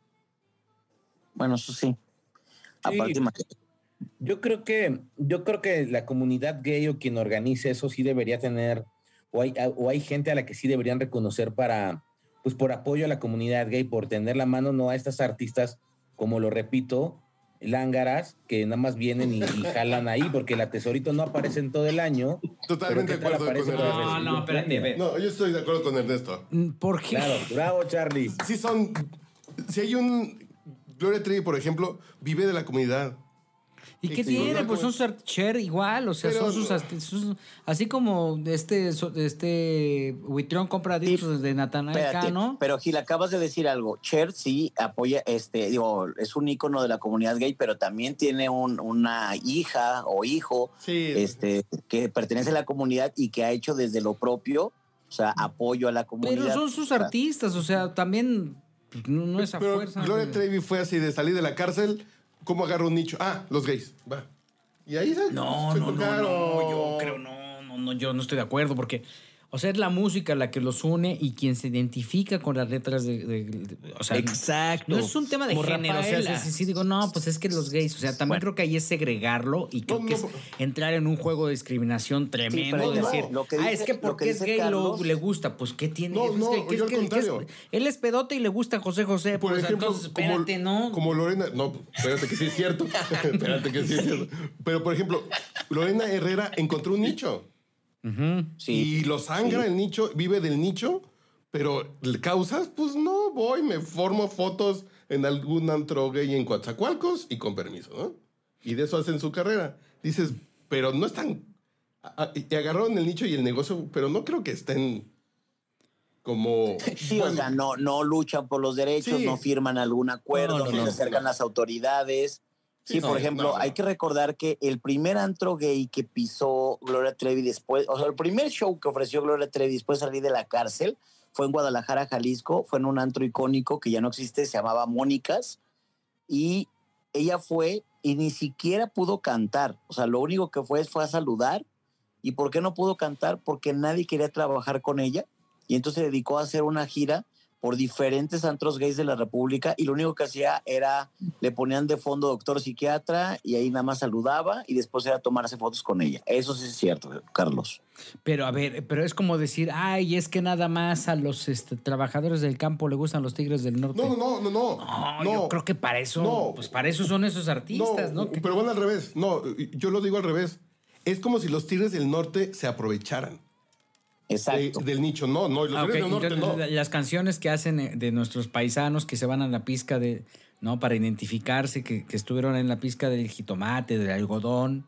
Siento que no no no se abuso. aprovecharon de ese- por- nada más porque a Ernesto Buitrón le gustan y porque se toma fotos con No, pero mira, hay otros artistas como Harry Styles que se ha definido como queer, por ejemplo, y que él, eh, sus shows son muy coloridos, él sabe que lo sigue mucho de la comunidad LGBTIQ, pero al mismo tiempo apoya, lo ves de repente en algunas asociaciones, tiene como detalles, a lo mejor podemos llamarle, y tú dime cuándo Gloria Trevi ha ido a una asociación, no sé, eh, de VIH o algo por eso para promocionar o para promover el uso de pruebas rápidas de VIH. Nada, o sea, simplemente... Pero aquí Exacto. tenemos Bueno, un pero rey de la comunidad. Ella a final de cuenta, Ella a final de cuentas lo que, o sea, yo creo que lo que hace ella y muchos artistas es que más que abusar de, de todo esto es, bueno, si la mayoría de su público, porque tú vas a un concierto de Gloria Trevi y el 80% es de la comunidad LGTB. Entonces, si eh, eh, son los que le llenan sus auditorios y sus shows y todo eso, pues yo creo que más, más que aprovechar es como agradecer, ¿no? No sé. Pero nada te cuesta de repente un día bajarte de tu nube o del Olimpo y de repente decir, oye, voy a marchar con la comunidad, pero no nada más marchar, sino Pero, mañana voy a pero, tratar de ir a la se- Cámara de Diputados. Se va a voy meter a marchar ahí con 70 carros, mil pues, en sus mil pelados ahí. Mira, además, to- ya, eso ya se volvió un business, porque entonces las marcas dicen, vamos a hacer el camión ahora de Output Podcast. Y lo, viste, lo ponemos Rainbow y ponemos al frente del camión y le damos una lana a Ernesto Huitrón o a Sebastián Reséndiz. Y entonces así es como, como hoy por hoy se están manejando las empresas.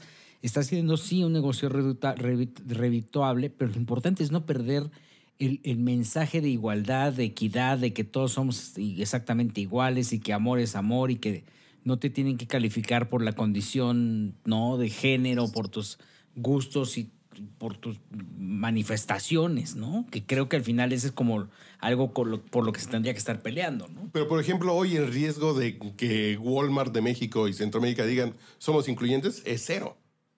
Pero, por ejemplo, en las marchas del orgullo de hace 20 años había American Express y Microsoft. Cuando decían nadie está de las empresas y se la rifaban. Así de marchamos y va nuestra comunidad de empleados de la comunidad. Van a marchar y los apoyamos. Sí, porque ahora sí está bien visto. Ahora, Hoy es ahora más bonito. bien está mal visto que Hoy no está, estés. voy a marchar yo como en el contingente de Output Podcast. Ahora, no, no es subirte al tren del mame, ¿no? Ahora sí es subirte al tren del No, mame porque porque, no es- tu convicción tampoco ha cambiado. Y porque sigues dinero, siendo machista y porque entonces dices, ay, este, no, y haces un calificativo despectivo con alguien que tiene una preferencia diferente a la tuya, ¿no? Porque también esa es la realidad, esa doble moral Claro. con la que tú vives y dices, ay, es que este es así, ¿no? Y ahí llegó y es amanerado, ¿no? Y haces estos Portero del Atlas. No. Eh, ¿Saben quién? ¿Saben quién sí me parece que eh, se compromete un poco más con, con la comunidad, con las causas de la comunidad LGBTQ más? Eh, Mónica Naranjo. Bien. Creo que ella sí, a lo largo de, de muchos años, desde el principio de su carrera, este, sí eh, se ha visto en diferentes actividades, participando en, en campañas, ¿no? Ella es, es un buen ejemplo de, Sí, la diferencia. pues, de lo que debería ser. Claro, es la diferencia. Claro, en su momento. Alaska, ¿no? Que ha llevado mil años trabajando También. sobre el mismo nicho, ¿no? Mismo Claro. Almodóvar, ¿no? Que ha trabajado también Sí, por sí, transmitir todas Pero estas... ahora, también es cierta otra cosa, que al final es de Gloria Trevi, eh, Talía, Paulina, Alejandra, Lorena, este, las que ustedes quieran, eh, Manuela Torres si quieren. Eh, más allá de, de que... Manuela es más bien como para los adolescentes, ¿no? Bueno, sí. más allá de que hagan campañas o de que estén como activistas, yo creo que la importancia eh, o o la colaboración de ellas eh, es más bien como, como a nivel presencia, a nivel visibilización. Es decir, eh, todas ellas eh, en algún momento ayudaron a que la comunidad se fortaleciera, a que tuviera este, mucha más voz, ¿sí? Y a que fuera de alguna manera eh, eh, eh, más respetada, que tuviera presencia. Ya se me antojó esa a es la la aportación perla. de ellas. Oye, y por cierto, mañana Vicky López, ma- como ustedes saben, Pero ¿por nosotros hacemos este podcast los, los, eh, ju- los eh, jueves por la noche. Vicky López está, está entregando una serie de reconocimientos. Vicky López es una publirelacionista, para quien no la conozca. Dentro del medio del entretenimiento es muy, muy- es muy conocida. porque Que la queremos mucho aquí. Fue reportera desde el principio. La este, auto, autonombrada reina de la región 4. Sí, sí, sí. Y entonces mañana va a entregar eh, una serie de. Va a ser un. El Chacaleo Pride, ¿no? Una cosa así. Ah. Y entregará ahí una serie de reconocimientos a varios eh, reporteros de espectáculos, comunicadores, este, pues en aras de que sean visibilizados. Este, y, y dentro de nuestra de nuestro H podcast tenemos pues este el honor eh, de ser eh, no- nosotros no, pero uno de nuestros este, eh, compañeros eh, estará Dos, siendo reconocido. dos. Dos. de nuestros compañeros será siendo reconocidos. Este, y nos llena de satisfacción que este tipo de reconocimientos lleguen y nos toquen el alma. por un lado, Sebastián Recendis, ¿no? Estará ahí. Ah, tres. Sebastián de Villafranca, que vas a recibir cuáles? Le- El Rey Fresa. El, El el, rey el fresa. rey fresa. No, pero ¿sabes qué? Que de repente me llega eso y, y, y, me- y- y dije, ¿qué pedo con esto? Digo, o sea, iría feliz. El tema es que estoy recién operado, pero lo que sí le dije, sí le mandé un mensaje a, a- a nuestra querida Vicky. Le dije, oye, Vicky, pero nadie me preguntó, nadie me avisó. Este, ¿Qué te dijo? o sea, No importa. creo que no. Sí, sí, me dijo, no importa. ¿sabe? La respuesta fue, si no te gusta tu póster, te lo podemos modificar. Le dije, no, Vicky. Le dije, no, Vicky, no es eso, sino que, bueno, obviamente en el chat del, del, del chacaleo, que, que habemos ahí pues muchas personas, se me puse yo también en el chacaleo, oigan, ¿saben qué? No me pareció que me hayan invitado o avisa o que hayan avisado que yo iba a asistir a un evento en el que yo ni enterado estaba. Bueno, no, no, no, no, no, no, no, no, la cuatro, bueno, la, no, no, no, no sé, pero se me dejaron ir con todo, con todo, con todo. Entonces ¿Qué, tuve pero que qué te decir, dijeron? Oiga, no, no, no, no, no me lo. Pues que cómo era posible. ¿Quién es ese tal Sebastián de Villafranca? Este, Pero pero bueno, Yo una dijeron- cantidad de cosas. Eh, Y, y- y entonces lo que, lo que, pues ya como que para, pues ya no, no, no buscar tanto pleito, porque sí son bravos. Dije, no, no, no, no, no, me lo están malinterpre- eh, malinterpretando. Que como no puedo ir, se me hace mala onda que estén anunciando que voy a un evento en el cual no puedo porque estoy operado. Bueno, tuve que mandar fotos de, de mis pies con, con, con la, con el zapato de recién operado porque se me estaban dejando ir con todo. Ya que mandé la foto de los pies que sí me habían operado, ya algunas personas, sé como pocas, este, ay, mejórate, no sé qué, este, cuídate. Pero pues como que no, no les cayó mucho. Es que en se escuchó, o más bien se leyó como que si estuvieras enojado porque se lucró con tu imagen. Claro, pues Ese es fue que el eso, problema. eso fue, eso es cierto. Pero a mí me suena Pero como también, a... también podría haberme enojado con eso. Es como si yo eh, agarro una foto de, de Gil Barrera y este y anuncio que Gil va a dar una conferencia de periodismo en tal universidad. Pues Gil me va a decir, oye, ni me preguntaste, ni me avisaste, ni puedo ir y ni me interesa. Entonces Sí, yo creo que cuando tú agarras una imagen y anuncias a alguien que va a un evento, pues no, es como los lo- como luego hay RPs que mandan para una alfombra roja una lista Luis Miguel, Jaime Camil, eh, Gloria Y hasta por orden ni siquiera- Ni enterados están de que ah, no es que no llegaron. Pero a, y- y a mí me suena No que llegaron. Vicky López aplica la de boda de rancho, güey. Va a ser padrino de caguamas, va a ser padrino de arreglo floral, va a ser padrino de, güey, pues yo no quiero. O sea, estás diciendo que el nombramiento, o sea, que nos iban a coronar a este Sebastián de Villafranca como el rey fresa y a mí como rey villano, o sea, es una pelucea. O sea, Sí. estamos bien peluceados. No, no peluceados, sino eh, quieren followers, seguidores, eh, engagement y, y reach. Y, y ustedes lo dan y yo, y yo jalo. Y si, y si de esos 40 caen 10, pues ya chingué en mi evento. No, mira, Está bien, respecto alguien es brava, Es que si mira, alguien es brava, se llama. Jessica, se llama Jessica Mendoza. Y una vez cuando yo estaba de reportero en hoy, le mandan a Jessica un, que había un evento que iba a estar fulano, fulano, fulano, pero una lista buena. Y me tocó, me, me tocó, me asignaron a mí ir al, al evento, ¿no? Pues ya eran, el evento era a las 7 de la noche, ¿no? 8 de la noche, 9 de la noche, 10 de la noche, no llegó nadie, no llegó nadie. Y entonces la persona que estaba encargada de relaciones públicas del evento me dijo, ay, oye, es que perdón que ya no llegaron, pero ¿crees que puedas entrevistar al DJ?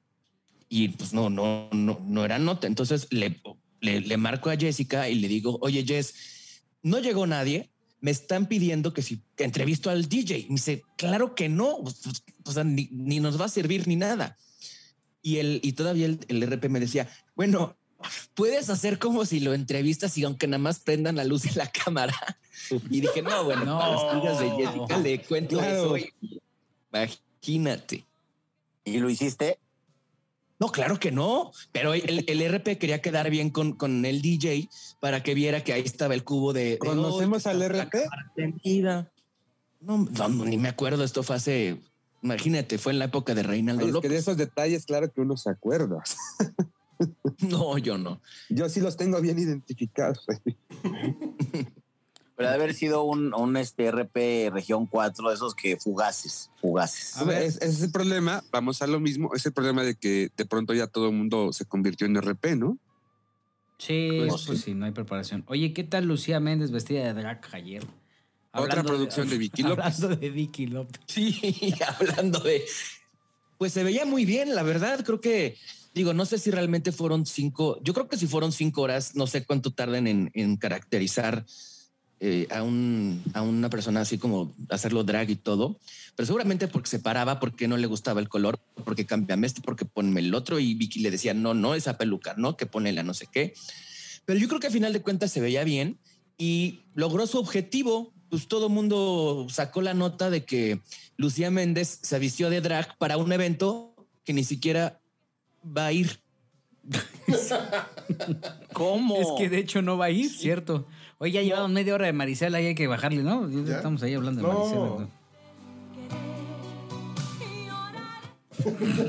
Ah, bueno. Pues es que, mira, eh, es, volvemos al tema que estábamos discutiendo. O sea, yo siento que Lucía Méndez, eh, pues ha hecho una buena mancuerna con Vicky López porque la pone en el ojo del huracán y han hecho cosas interesantes donde todos los medios le dan visibilidad, pero pues yo no veo que Lucía Méndez, que la sigue mucha comunidad, o sea, pues esté ahí. Nomás lo hace para sacar provecho. Volvemos a lo mismo. No sé. Pero lo está haciendo bien eh, Lucía Méndez, porque a diferencia de Verónica Castro, que las dos son como de la generación y competencia y todo, pues quieras o no, la que tiene trabajo y la que está haciendo cosas es Lucía Méndez. Sí, pero la señora Castro no lo hace porque no quiere, Sebastián. No le interesa. tiene- No, le interesa. Oye, Ella, ella respeta mucho sus proyectos. Cuando le dieron el guion de la segunda temporada de La Casa de las Flores, tuvo un desacuerdo con Manolo Caro porque Manolo iba a sacar provecho de algunas cosas. Se dice, se comenta y se platica que iban a invitar a Yolanda Andrade a participar en la segunda temporada, que iba a haber una relación entre ellas. No le gustó, se retiró del proyecto, se cambia el guion. Entonces ella hizo una película que dirigió su hijo Michel, que no recuerdo el nombre, y salió con canas y salió como ella quería. Sí, Y Muy qué buena padre película, llegar a pues. esa edad. eh, llegar a esa Buena edad. película. sí, a mí me gustó. oigan, Pero lo de la Casa de las Flores, no sé, porque te voy a decir una cosa. Manolo Caro es el mejor amigo de los mejores amigos de Mitch, de su hijo. Entonces, las cosas que ha aceptado y, y- y la- una de las razones por la cual aceptó hacer esa película fue porque, como mencionaste, fue su hijo fue director de fotografía. Sí. Sí, te digo, pero qué padre llegar a una edad en la que te puedas dar el lujo de decir esto sí me gusta y esto no. Y Lucía podrá estar en muchas cosas. Ella se sigue sintiendo diva, pero la verdad, Sebastián, muchas de las cosas que hace son muy región 4 que una diva no haría. La verdad. oigan. Pero tiene- son personajes que diferentes, ¿no? O sea, yo creo que al final es que también como el concepto de la diva, eh, glamurosa y todo, pues también hay divas que, que tienen esta... eh, eh, un abanico muy extenso de, de propuestas con tal de para parecer vigentes, ¿no?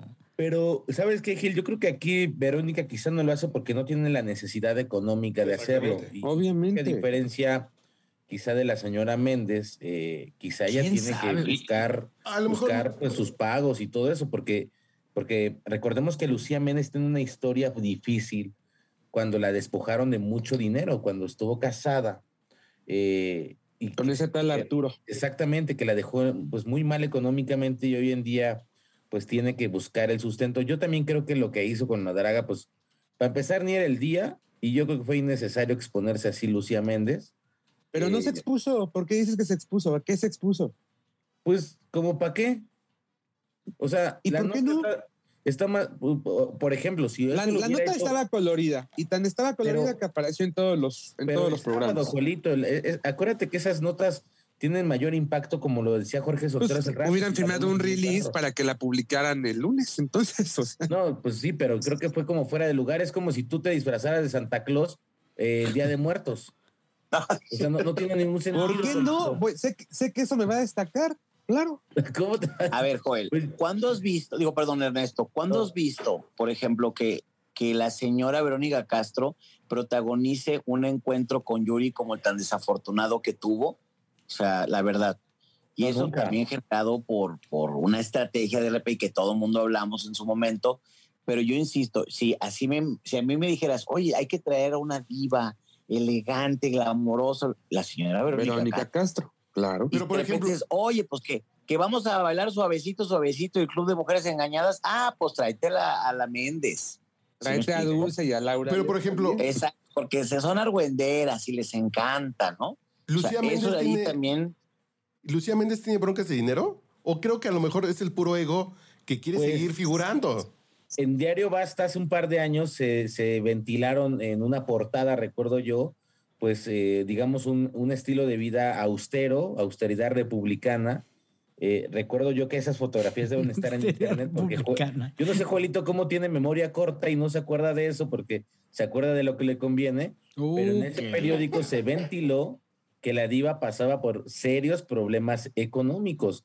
Y yo creo que Lucía gana más siendo la diva, como dice Jorge Soltero, pues esta figura de las telenovelas y con esta carrera importante, cantando Corazón de Piedra, que disfrazando, Corazado, que- corazado que- que de caracterizándose como drag queen y caracterizándose un día que, pues sí, ya pasó. O sea, Pero a ver, ¿qué, ¿qué chambas de dinero está generando Lucía Méndez?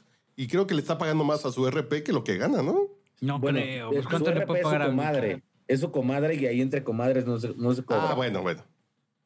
Pero sabes que quién sabe también cuál sea su objetivo. A lo mejor Lucía Méndez dice, ok, prefiero no ganar ya tanto, ganar poquito o a veces no ganar, pero seguir vigente, que vengan los reporteros, estar en los programas de espectáculos y, y porque quiero más fama que dinero, ¿no? Pero es que va junto, va junto con, con pegado. O sea, este tipo de, de, de promociones que le hace Vicky le sirven para que de pronto Lucía este, case algún contrato eh, que sí para firmar el comercial de las farmacias este, Juanita de San Francisco, California, o vaya, le va retribuyendo, así de a poquito, pero le va re- retribuyendo.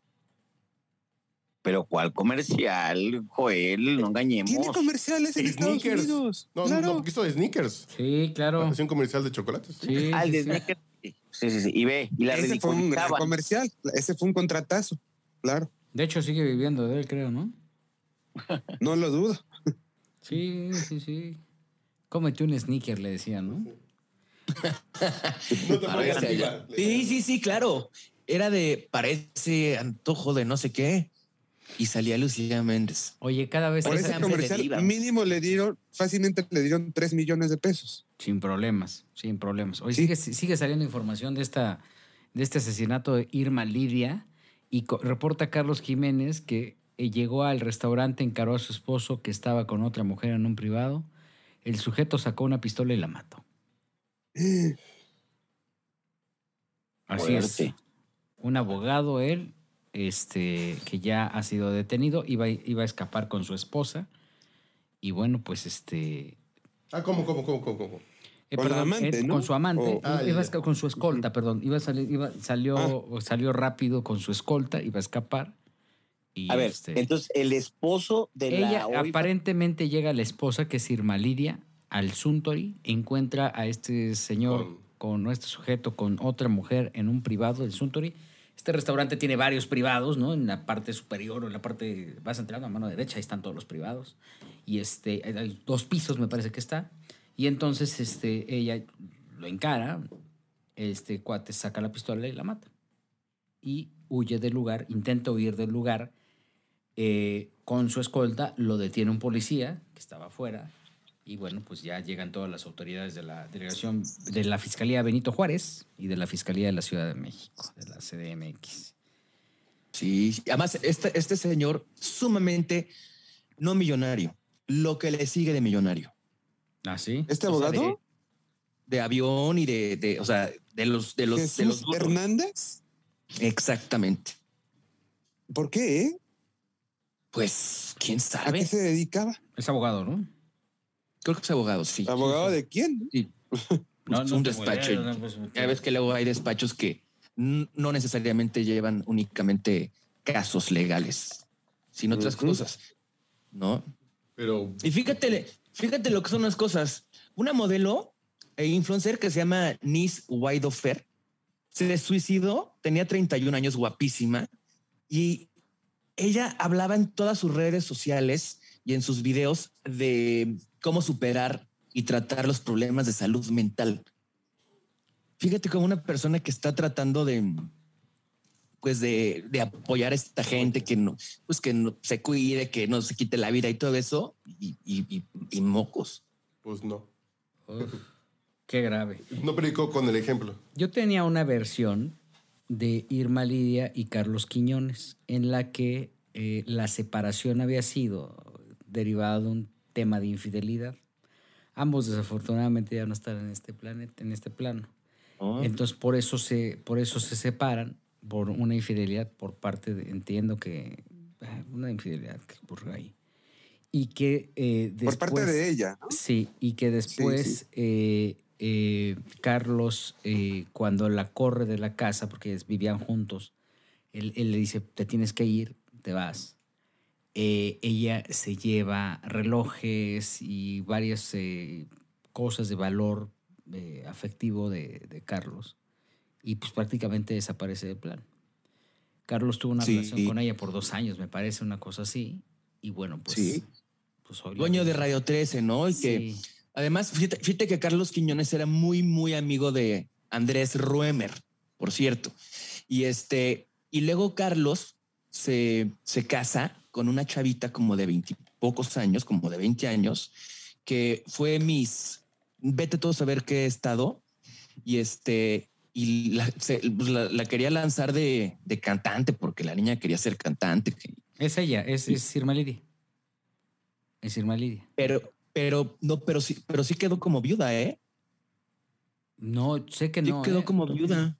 Sí, sí, sí, sí, porque eh, sus hijos son, son, son muy, muy, muy cercanos. Ok. Car- Este, Carlos y, y Fernanda. Sí, claro. Digo, perdón, y Mariana, Carlos y Mariana. Carlos actualmente Son es el, que- el- el presidente de Radio SEA, ¿no? De Grupo Radio, Radio SEA. Es, exactamente. Y Mariana sacó como una cuestión de hacer radio digital.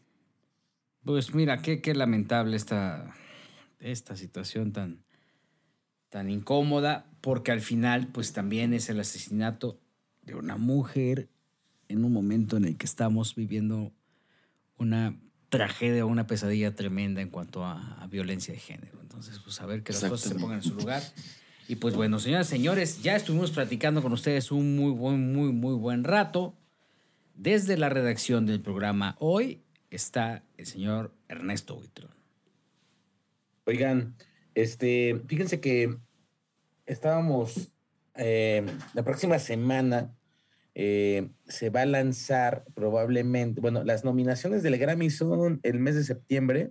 20 de septiembre. Ayer que estaba yo hablando con Bianca Marroquín, fíjense que ella va a estar trabajando activamente con la fundación junto con Lin Manuel Miranda y probablemente ella tiene la intención de que la fundación pues también apoya a niños eh, que quieren estudiar música en México. Hay que recordar que después de que Ricardo Salinas Pliego cerró las eh, orquestas Esperanza Azteca, porque pues al final era un gasto muy fuerte y lo que él quería era eh, migrar ese gasto a los estados y los estados pues como no tienen lana dijeron que no. No, sí, Solamente tienen, sí ahora tienen, pero existe- no para la cultura. Bueno, sí, no hay para la cu- cultura. Para la cultura no hay nada. Solamente Ricardo se quedó con una Esperanza Azteca, que es la nacional que reúne como a todos los talentos de todas las orquestas en una. ¿Quién? Salinas Pliego. A O este sea, le habla con solamente unos huevos al, al Ricardo, Richie. Rich.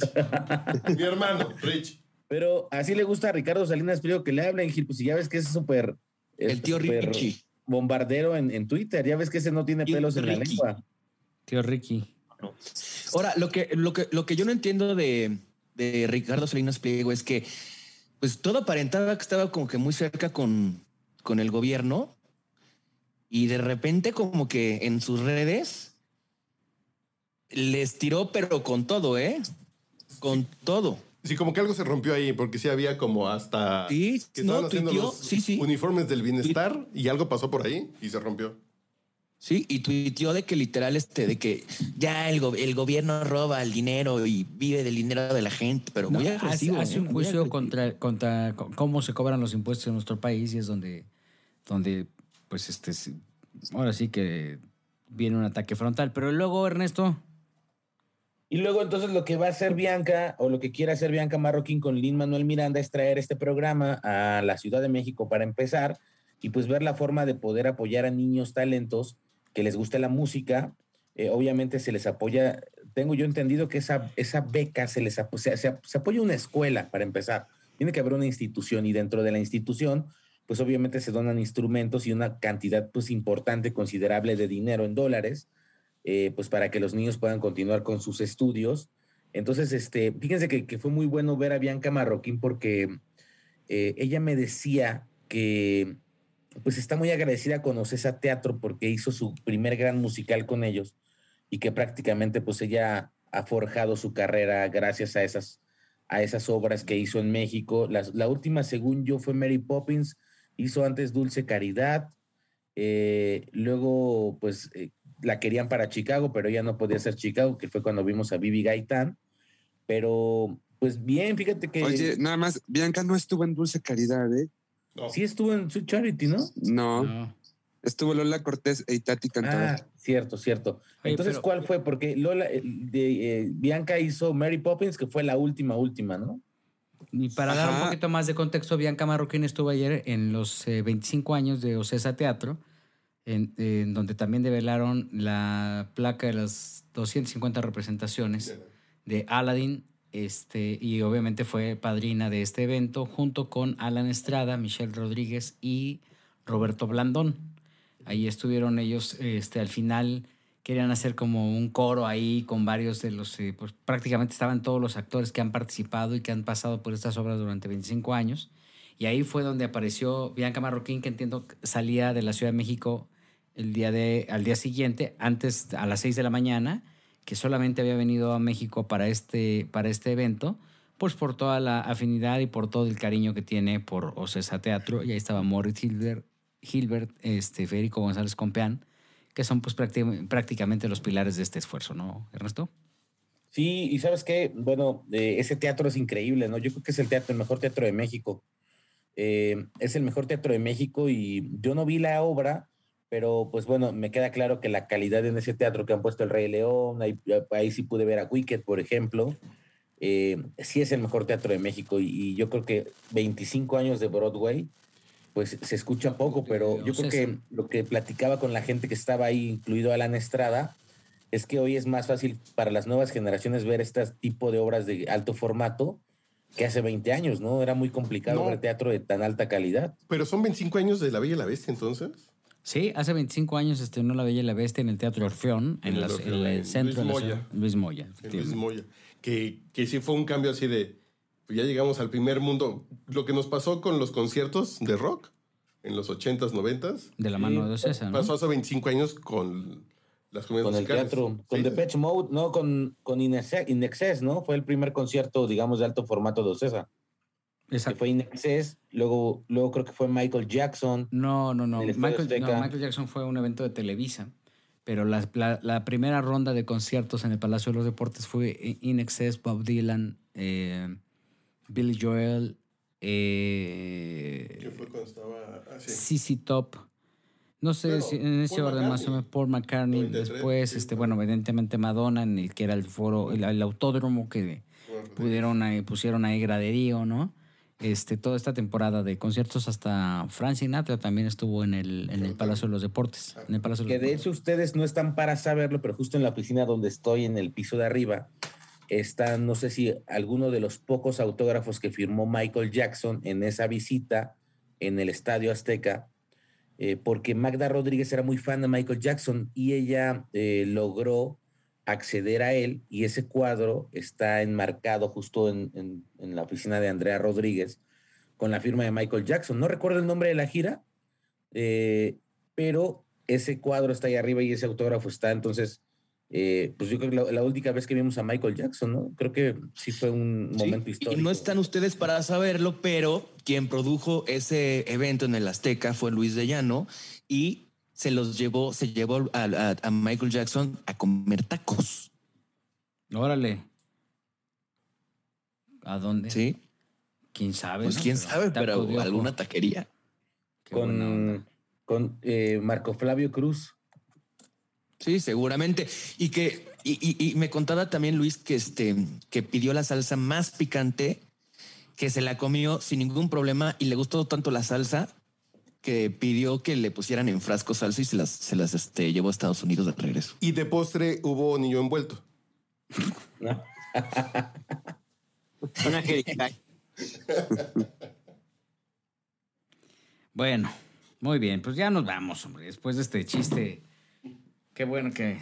Ah, no hay punto de edición aquí, pero ya, ya nos vamos. ¿eh? Estuvimos con ustedes el señor Joel O'Farrilli, que le admiramos muchísimo que nos haya acompañado.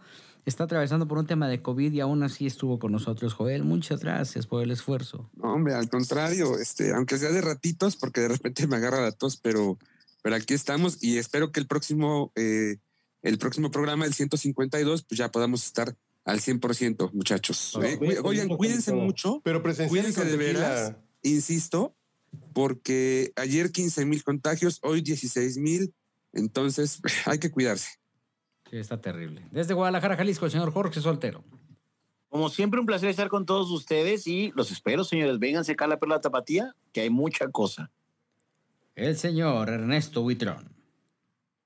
Cuídense mucho y eh, querido Jorgito Soltero, pues qué padre que haya, fíjate que de, to- de todos los años que he visto, creo que hoy en día, o en, los- en este último año he visto muchos shows en Guadalajara, creo que qué padre que se haya abierto porque a mí me gusta mucho la ciudad y la gente que no la conoce sí dese la oportunidad porque todos los días parece que es domingo, parece que es domingo, a las seis de la tarde la ciudad está tranquila, puedes caminar, no hay tráfico. Y pues ahora con conciertos, pues qué mejor que, que poder darse un- unas pequeñas vacaciones ahí en Guadalajara. Y se come deli, deli. Sí. Jorgito me llevó. nada más para aclararte que hace rato me preguntaste y ya no te dije, pero va para despedirnos. Eh, la familia Fernández ahorita está completamente aislada, no quieren hacer ningún tipo de homenaje a don Vicente hasta que no se arregle la situación legal que están enfrentando contra una televisora. Y hay muchos proyectos, hay uno de ellos donde quieren hacer un homenaje en el Teatro de Gollado, acá en Guadalajara. Quieren nombrar eh, una calle también en Guadalajara, otra en Zapopan, pero la familia no quiere hacer apariciones públicas, no están dando entrevistas. Jorgito, Jorgito, ¿y de disco, de disco de Don Vicente inédito nada se sabe? Se supone que tenía que salir ya por estas fechas, eh, Sí. uno de los discos inéditos, pero como te digo, Sony Music, que es el- la disquera o que era la disquera de Don Vicente, tiene los derechos, está ya en plan, pero como hay un asunto legal, no quieren ahorita este, como mezclar una cosa Mover con otra, nada. porque tú sabes que tendrían que hacer promoción. Y entonces, y Alguien entonces- tendría que hablar de ellos. Y entonces el público, porque realmente aquí el tiro de la familia Fernández es un tema personal con una empresa por una inconformidad y porque estos cuates se metieron 10 millones de dólares y lo que único que se está sacrificando es el cariño y el respaldo del público que durante tantos años le dio este, todo el aprecio, des- eh, se fue de- eh, eh, desaforado, por decirlo, en- eh, a favor de don Vicente Fernández. Y aquí la familia, pues ahí está bien claro. Lo que están buscando es billetes. No les importa el público. Ahí está, allí O está se- la consecuencia del tema. Porque vendieron la historia a Netflix en 10 millones de dólares. Esa es, esa es la bronca. Yo nada más les digo, tomen el ejemplo de lo que ha ocurrido con la figura de Juan Gabriel musicalmente, Muerto cinco años. sí, que se ha ido perdiendo. Oigan, hablando de eso, Jorgito, perdón que te interrumpa, eh, Joelito. Aida Cuevas me confirmó que antes de que termine este año lanzará un disco con temas inéditos. Ella me dice que Alberto le dio ¿Viste? por ahí de 60 canciones. Alberto le dice a Juan Gabriel, a Salinas, al señor Salinas Pliego le dice Ricardo, a doña Silvia le dice Silvia. Andrés Manuel le dice La Andy. la chivis. A Pati Chapoy la patrulla. Oigan, que le dio. Entonces, que Joelito, no sé, tú que sabes más, ella va a lanzar estos temas eh, en un disco. Fíjate, en un disco va a grabar lo que le resta, que deben. Ella ha grabado 20, no, me contó que eran como 20, 22, Sí, más o pero menos. que sí. va a lanzar otro disco con temas inéditos y que es la única persona, hablando ahorita de, de la forma en la que se van perdiendo los legados, que ahora sí que puede cantarnos Pero- los temas inéditos de Juan Gabriel. Joel, te Eh, tengo Eso sí es cierto, pero, pero a ver, ojo, eh, los discos no es que todos los temas sean inéditos, vendrá uno, dos, tres, si acaso, entre esas 45 canciones, porque realmente este, eh, pues no, no he visto nada de inéditos en los totalmente Juan Gabriel que hasta ahora ha lanzado Aida Cuevas. Pero Joel, te tengo noticias. Yo estoy aquí junto a la Polar. Suenan Sí. los mariachis todo el puto día están sonando los mariachis. Pero Y tocan mucho Juan Gabriel. Mucho Juan Gabriel. Entonces, lo que haga la familia, para bien Se o lo para mal. licenciado Pous en este momento, por supuesto. Qué bueno que nos avisas. Pero están Oye, tocando Ernesto. popurrís re buenos de querida, de no vale la pena. Es- Estoy escuchando a Juan Gabriel O sea, todo el día. me estás Está diciendo que en cuanto, en cuanto se me vaya el COVID, tengo que ir corriendo a la polar. Es, cor- es correcto. Yo pago las primeras Oye, diez- Ernesto. Yo pago las primeras ¿Eh? 10 canciones, Joelito. Wow. Pero, pero lo importante de ahí no eran las, o sea, las canciones en el disco que estás mencionando, ¿no? Es a lo que ibas. Pues eh, no, yo creo que al final es la única, la lo importante es que es la única persona autorizada para poder hablar de Juan Gabriel y para poder grabar de Juan Gabriel. Pero, eh, pero también, también lo que había dicho Aida era que tiene una entrevista que Juan ah, Gabriel le es hizo, verdad, ¿no? es verdad, es verdad, tiene razón. Tiene una entrevista que le hizo a Juan Gabriel, eh, un audio, no me, con- no, no me precisó el, el tiempo en cuanto a cuánto es, pero que Como dos horas. Más de Dos horas. Sí, sí. Dos horas. Pero es Juan Gabriel a Aida, ¿no? Juan Gabriel entrevista a Aida. Exacto. Ese es el tema. Yo creo que va a ser muy interesante. Y, y hay otro material, otros, unos audios donde Juan Gabriel está dirigiendo a Rodrigo, al hijo de Aida. Allí, sí, que, que Rodrigo es- le salió bueno para el negocio porque es representante de, pues, de varios cantantes, ¿eh? No, y sí, nomás que es bien nefastito, ¿eh? Luego se, se- te pones algo en, en redes sociales y te contesta. Ah, sí me ay, acuerdo. ¿qué hay? Se me ofende. Ay. Oye, que Edwin Cass fue seleccionado por la revista People en español como uno de los 50 más bellos. Bueno, Por Dios. es por, por una onda de inclusión. Es Paren eso, de mamar. no. Ah, También eh, va a leer poemas, ¿no? Con nuestra primera dama. sí, también. Ay, ay, populismo, el populismo. no. Oigan, yo tengo Pero una queja votaron, votaron ustedes. por AMLO, votaron por AMLO, no se hagan. Yo no, Ernesto sí. No, no, no, no hay forma. Pero yo tengo una queja Mm. con este ¿Cuál? H podcast. Yo me chuté el nuevo elenco de Sale el Sol. Me chuté dos fines de semana de la academia. Y no platicaron nada de eso. No mamen. Oigan, por favor. Rápidamente, yo vi la academia y sí mejoraron. O sea, Mucho, eh, sí. mucho. Se ve que cambiaron o corrieron al director de cámaras, porque ahora sí el foro ya no es el de Haitovich o el, de- el foro ahí de el foro que, que tenía Laura sin censura en imagen, que- eh, con unas cartulinas y unos eh, tablarrocas. Eh, El que ahora tiene Gaby mejor. Se ve mucho mejor el se ve mucho mejor el foro, se ve más grande, se ve mejor diseñada la toma. Eh, me gustó mucho, aunque creo yo que para hacer la segunda semana ya no hay forma de que se rescate el reality, porque la única persona, digamos, que les está dando como la polémica, pues es este Rubí, la de los 15 años. Eh, Jair obviamente sigue súper pronteado. Imagínense que para que Alexander Hacha destaque dentro del programa Exactamente. eh, cómo va a estar el programa, ¿saben? Porque Alexander Hacha, pues realmente él siempre ha sido como de un bajo perfil, No, un poco gris. bajo perfil. Pero e- es un mejoró. plomo, güey. Visualmente mejoró, a mí me gustó y yo creo que se, ve- se vio un cambio importante. Eh, no hay, yo no veo personalidades en los concursantes, no veo como gente que vaya, que, porque decían que Rubiera la nueva Yolette, yo creo que no es la nueva Yolette. No, Yo no, creo No, que le oye, Yolette. Oye, persona. ¿quién, quién- Es que también darle chamba a Yolette. De repente estaba bien tranquilo viendo el programa hoy y veo que Yolette está dando clases de moda. y- ¿Cómo vestir? ¿Otra vez? Dios Hay, una, hay que inaugurar una sección en este podcast que se llame Lo que hay que hacer para tragar. ¿No?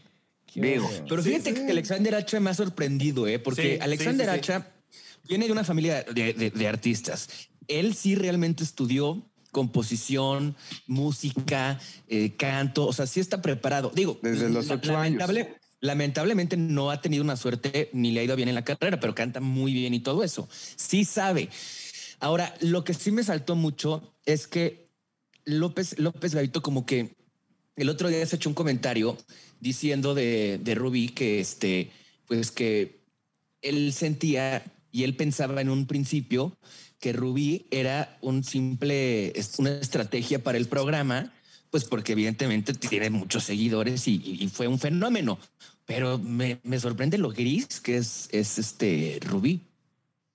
Y Rubí no canta, no baila, no, no, no es polémica. No es chistosa, no tiene gracia. Yo creo que Laura Suárez, productora de este programa, apostó mal o hicieron un, un mal casting porque no aporta nada, no aporta nada Villa, no aporta, no hay personajes como Erasmo Catarino, ¿sabes? Entrañable, maestro de escuela rural. Toñita. Persona que lucha como Toñita, no hay personajes como Yuridia, que era rebelde, eh, como Carlos Rivera o Yair en su momento, que eran pues estos chavos que tenían talento y que querían comerse el mundo y que de repente se topaban con, pues, con sus compañeros y estaba este, esta fricción. Eh, por ahí me acuerdo yo de Miguel Ángel, que también era una, una, una cosa que tú lo veías y es, cantaba increíble, pero él mismo estaba inseguro. O sea, no veo yo esos personajes ahora y me, me, me, va mal porque yo conocí la academia y conocí lo grande que es para Azteca, porque realmente sí es el programa más grande de Azteca y superando yo creo que aventaneando en cuanto a formato y en cuanto a lo que les ha dado. Oigan. Son, son de esos programas que no puedes tirar a la basura y dárselo a productores nuevos para no. experimentar, porque el resultado es este, el resultado es que ponen a Yair, que aunque pues quieran celebrar 20 años, pues Yair no, no había conducido ni siquiera el coche a su Y se le nota, se le nota. Pero o sea, que aquí sí, que Yair no estaba para conducir, estaba para que hubiera hecho No. una participación especial. Claro. Pero fíjate, por ejemplo, había una participante el otro día que estaba llorando que porque era madre soltera, que era muy difícil, que no sé qué. Lolita Cortés, bueno, ya con la lágrima, toda triste. Y, y entonces ahí sí vimos un- una participante que, que es un, pues un personaje, ¿no? Y Arturo López Gavito se volteó y le dijo, a ver, Lolita, esto no es un programa de, de, de historias, es un programa de que queremos que, que canten. Entonces, pues sí, digo, a final de cuentas funciona en la televisión que, y tiene que haber personajes, pero pues al final es un programa de, pues de, de- de ca- de preparación de canto, ¿no? Pero el talento está bien pobre, ¿no? Yo lo siento muy, muy, muy. Creo que en el apasionato, en el Siqueros, en el Boros, en harto piano bar y karaoke. Oye, pero- hay mejor talento. Pero parece la Academia Kids, ¿no? Todos están muy chavitos, ¿no? Además, Siempre han sido No, y se notan ya los favoritos. Se nota que, por ejemplo, Azteca le está apostando a un chavo Nelson, que es como de los más carismáticos, canta bien, está galán, y se nota que que ya a se lo quiere comer otro, otro de los chavos, fíjate, a Nelson. uno de los Ya, ya, ya hay por ahí imágenes este, de un tal Santi, que es otro de los alumnos, En el que ya de andaba la- ahí como que eh, tocando, ¿verdad? en el comentario de la comunidad LGBTI, Joelito. Oye, pero, oye, Jorgito Soltero, yo vi ese también justo, cantaba horrible, o sea, cantaba horrible, no estaba entonado, y como que ahí les echaron un chícharo a los jueces y les dijeron échale la mano, pero yo creo que debe ser ejecutivo, porque vi las biografías y dentro de, de- o sea, las biografías que ellos mismos presentan, y, y de- obviamente no entra en el perfil de, ay, curiosamente él se fue a formar ocho horas afuera de, de a TV Azteca, eh, Oaxaca, para poder hacer el casting. Se ve que lo metieron sin filtro. Este niño es de Guatemala. Sí. Sí, y también, Y, y también tengo, ella- la, tengo la impresión, perdón Juan Sebastián, tengo la impresión de que por una cuestión de, de corporativa, eh, de, de- de comercial, mejor dicho, a, a todos los que vienen de Ecuador, de Honduras y de Guatemala, eh, los están como que tratando mejor. Sí, por rating para esas licencias, eh, eh, esos contratos para esos Sí. países. Sí. Sí. Ya hay otra que tampoco creo que se haya formado, una que curiosamente es este estudió actuación. No Ah, dice claro. que en el Cefat, pero curiosamente estudió actuación, ¿no? Ah. Claro. Sí, sí, está Está como. muy rara.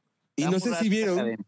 Eh, el lunes en Ventaneando cómo, cómo se acabaron a, la sí. academia. O sea, Pero todos los días, Joel, todos los días. O sea, de verdad que Ventaneando le tira durísimo. Y el día que fue eh, eh, Arturo López Babito a Ventaneando, se lo, o sea, y, y- y mira que Arturo contestó muy bien, pero la intención era fregárselo. ¿Por qué? ¿Qué No a, él, al- no, no a él, a la academia. Pero como Yo que creo que, yo creo que por Pero la división contexto, de poderes dentro. Pongamos más contexto. ¿Qué preguntaban? Sebas.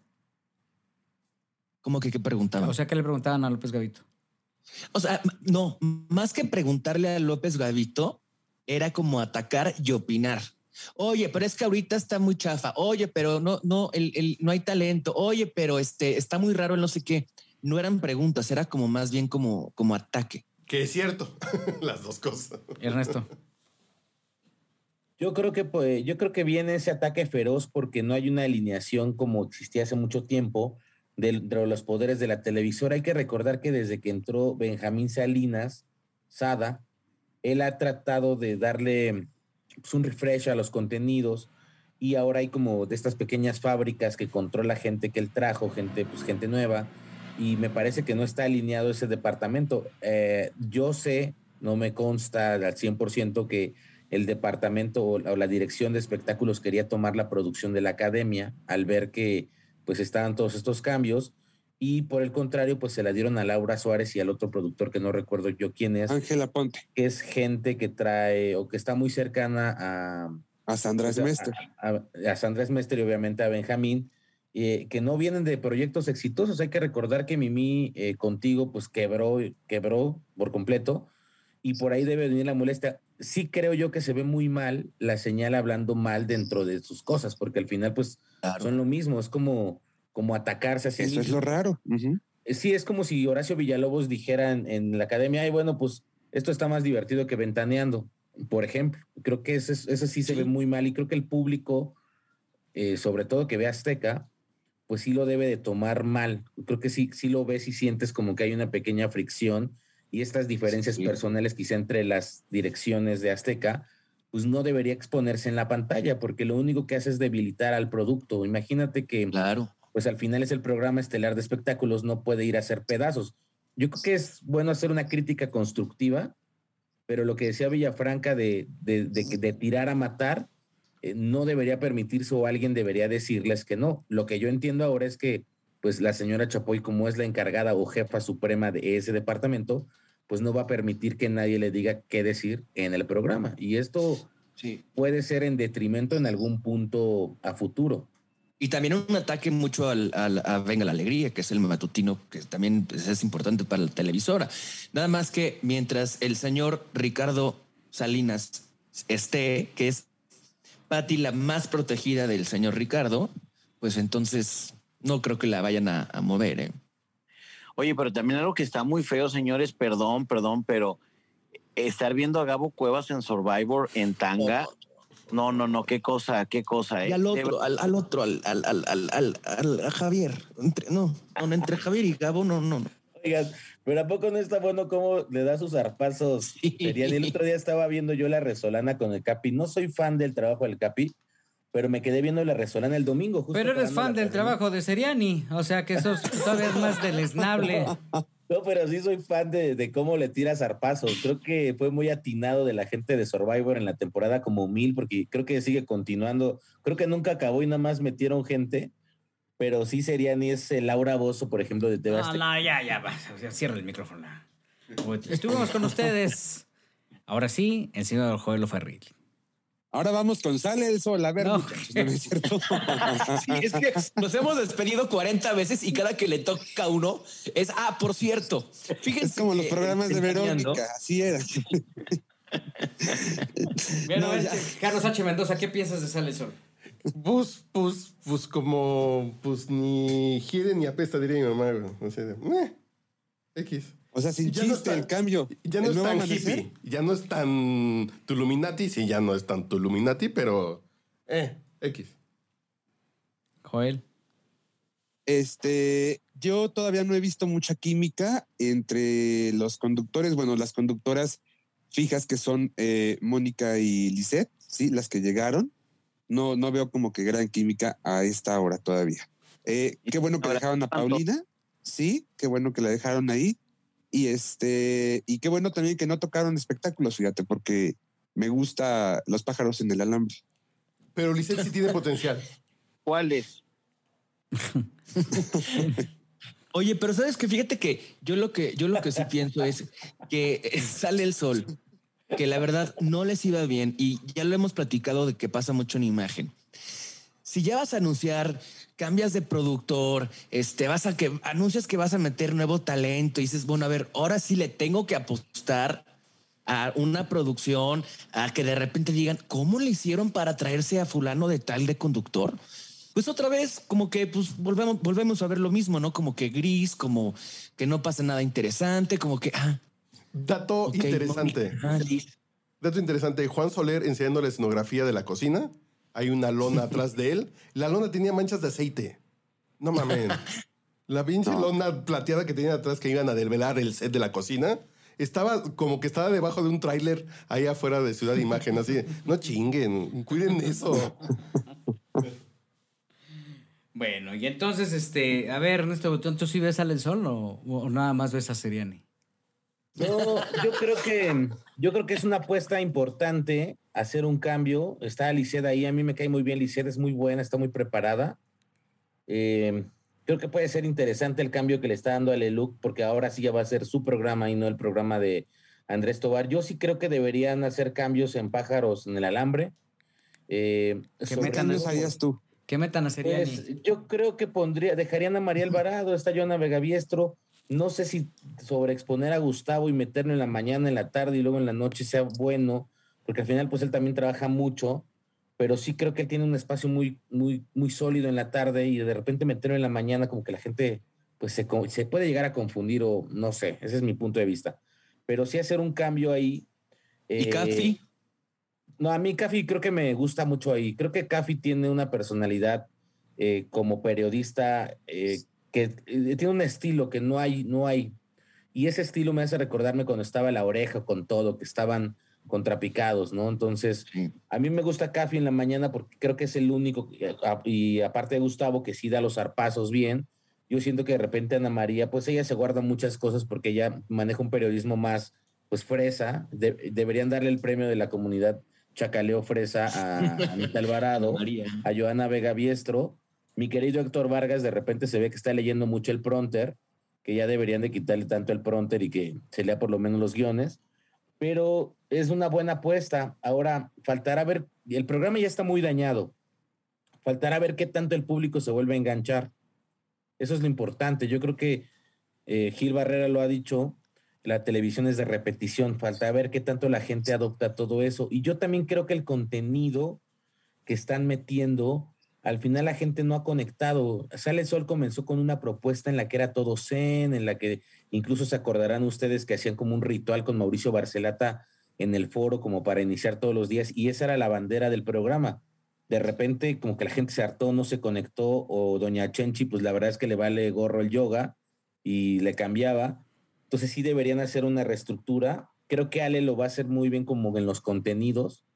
Eh, y pues hay que ver, hay que darle tiempo a ver qué tanto funciona, pero pues ojalá que sí, porque tiene muy malos números de audiencia y para hacer una tercera cadena que llegó para competir, eh, pues nada más es una tercera cadena que está ahí, ¿no? Que tiene un, no sé si tiene 200 mil, Joelito, tú sabrás los números, pero no tienen tanta audiencia como, como en el pasado. Pues este, Bueno, es que el hecho de que, de que Nacho Lozano se les haya- haya ido también les tiró eh, casi la mitad de- del rating. Sí, eso sí, Mm. ¿eh? Y que el pobre cerró su carrera, ¿eh? Porque le estaba yendo increíble en imagen y en Telemundo ni fu ni fa, ¿eh? No, no, pero, está pagando muy bien, ¿eh? pero ya está lejos es de la eso, 4T y con piso firme. Pues está, Sí, está Jorgito, bien. pues está ahí en, yo no lo está, juzgo. está, está desayunando ahí en Brickell, no se está echando unos tacos allá afuera de Ciudad de Imagen, Jorgito, sí. Creo que le, le, convino, a, él le convino. Yo creo que su imagen era muy buena, pero también no iba a pasar de ahí, ¿sabes? Hay algo que tiene imagen televisión y que tenía cadena 3 y es que tienen a sus personajes y a sus, a sus figuras y no hay más. O sea, nadie más, va, nadie más va a llegar de repente al lugar de Paco Sea, nadie va a estar en el lugar, en este caso, de Ciro. En su momento, en Cadena 3, recuerdo yo que el programa de Marta Figueroa y del Pelón pues no ibas a ver a nadie más nuevo entrar porque pues es- son como muy celosos de sus personajes y de sus sitios. Entonces, creo que Nacho no aspiraba más dentro del programa, no aspiraba a tener un propio programa diseñado por él. Y, y el irse a Telemundo, pues fue la mejor apuesta que pudo haber hecho. Oigan, que yo sí tengo que reconocer es a nuestro compañero Eden Dorantes, porque yo todas las notas que veo en las mañanas, en todos los matutinos, yo ya las vi a las 4 de la tarde un día- el día anterior. Está en todo. En Ojalá todo. Y sacan mismo. Porque nomás se la roban. Pues sí. Pues sí, o se las roban o, o, pues ya, ya afuera de Televisa, pues ya están todos, este, y él también, nada más que las publica antes y ya está toda la información, ¿no? Yo supe de un canal de acá de televisión que como que dio con su canal de YouTube, entonces empezó a agarrar las este, notas y nada más le ponía ahí un súper de cortesía de Dorantes y se enteró Eden y marcó y les dijo que tenían prohibidísimo hacerlo si no iba a haber una demanda y este y ya no lo hacen, pero tengo entendido que todo mundo usa sus entrevistas, todo mundo usa este su material, pero que no le pagan. Exacto. Él Nada más que hay una... monetiza- Sí, te escucho. Sí. No, o sea, que él monetiza en sus canales, pero la gente que toma sus contenidos no, no, no paga por esos derechos, pues. Habrá que preguntarle a, a algún abogado, porque me parece que si tú agarras a- a algún material de internet y le das crédito, sí lo puedes utilizar. No, no, no, no. no. El, crédito tiene que ser ex profesor. El autor, el autor de la imagen te tiene que autorizar que tú puedes usar. Pero ciertos minutos. eh, No, ciertos esa es la famosa crestomatía que al final nunca quedó clara. O sea, son 28 segundos, pero aparentemente nunca. O sea, con eso gana ventaneando, pero si se fijan, ventaneando no, ya no expone este, temas eh, de, de otro, o sea, de otras televisoras. Lo hace porque justamente basado en la leyenda y el, el- no sé si el 14 y 16 constitu- constitucional de la libertad de expresión te permite tener estas flexibilidades, pero no es algo eh, legítimo. O sea, los derechos son de quien hace el video y a él hay que pagarle, ¿no? Pero bueno, pues eso ya es. ¿Algo más? ¿Quieren, este, ¿quieres hablar de. ¿Quieres hablar de Seriani otra vez? Este, Buitrón. Vamos a hablar del talk show de la tarde. Oye, pero aquí hay que recordarle algo al público de quizá hablemos de ti. Javier Seriani en su momento era gran amigo de Gil Barrera. No, eso es falso. Recordemos esa Nunca etapa de Intravisión, No. que incluso el mismo Él- Gil Barrera fue nombrado el nuevo, el Seriani mexicano. No, estás loco eso. El Seriani trabajaba en la misma oficina y él nos daba servicio y se fue de Miami porque habló mal de los mexicanos. Lo corrieron de Mega TV y se fue a refugiar a California. Y estuvo en Entravisión en el programa de LM Show, donde tuvimos el Buró de Información aquí en México. Pero no éramos amigos. No éramos amigos. Esa historia es perfectamente. Incluso Joel Farrilli es este testigo de esa, de esa historia. Que tú lo veas como fanático religioso, que lo veas como el prócer del, del periodismo, Ernesto, este, pues habla de tu afición por elegir mal los líderes. Y si nos vamos a la historia, tú diste un voto y reforzaste eh, que el presidente actual que tengamos, que tenemos, llegara a la presidencia y después te retractaste. Qué horror.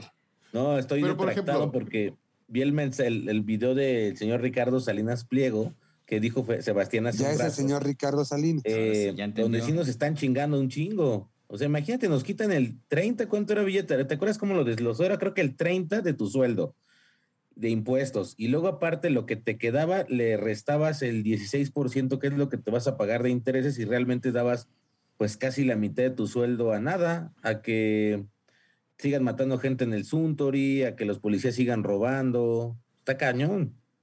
Pero, Sí. pero.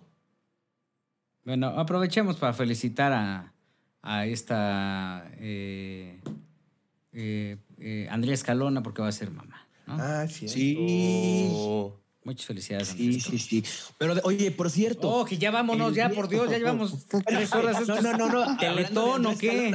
Oye, no, Nueve, nada más. nueve, nueve, nueve. El día que grabamos los programas del aniversario fue un día antes que lo anunció. O sea, lo pudo haber, nos lo pudo haber platicado. Iba a salir el podcast después. Pero ya traíamos ahí a Andreita bien, bien embarazada. Ya está embarazada. Señoras y señores, ya nos vamos. Nos escuchamos la próxima, ya no les damos la voz a ninguno porque si no van a decir, ah, por cierto. Espérame, nada más una cosa. Gracias a Cafi que me mandó unos chocolates. Tusher. A ver qué tal. Gracias, Cafi. Sale pues, nos vemos. Nos escuchamos la próxima aquí donde quizá hablemos de ti. Espero seguir hablando de ti.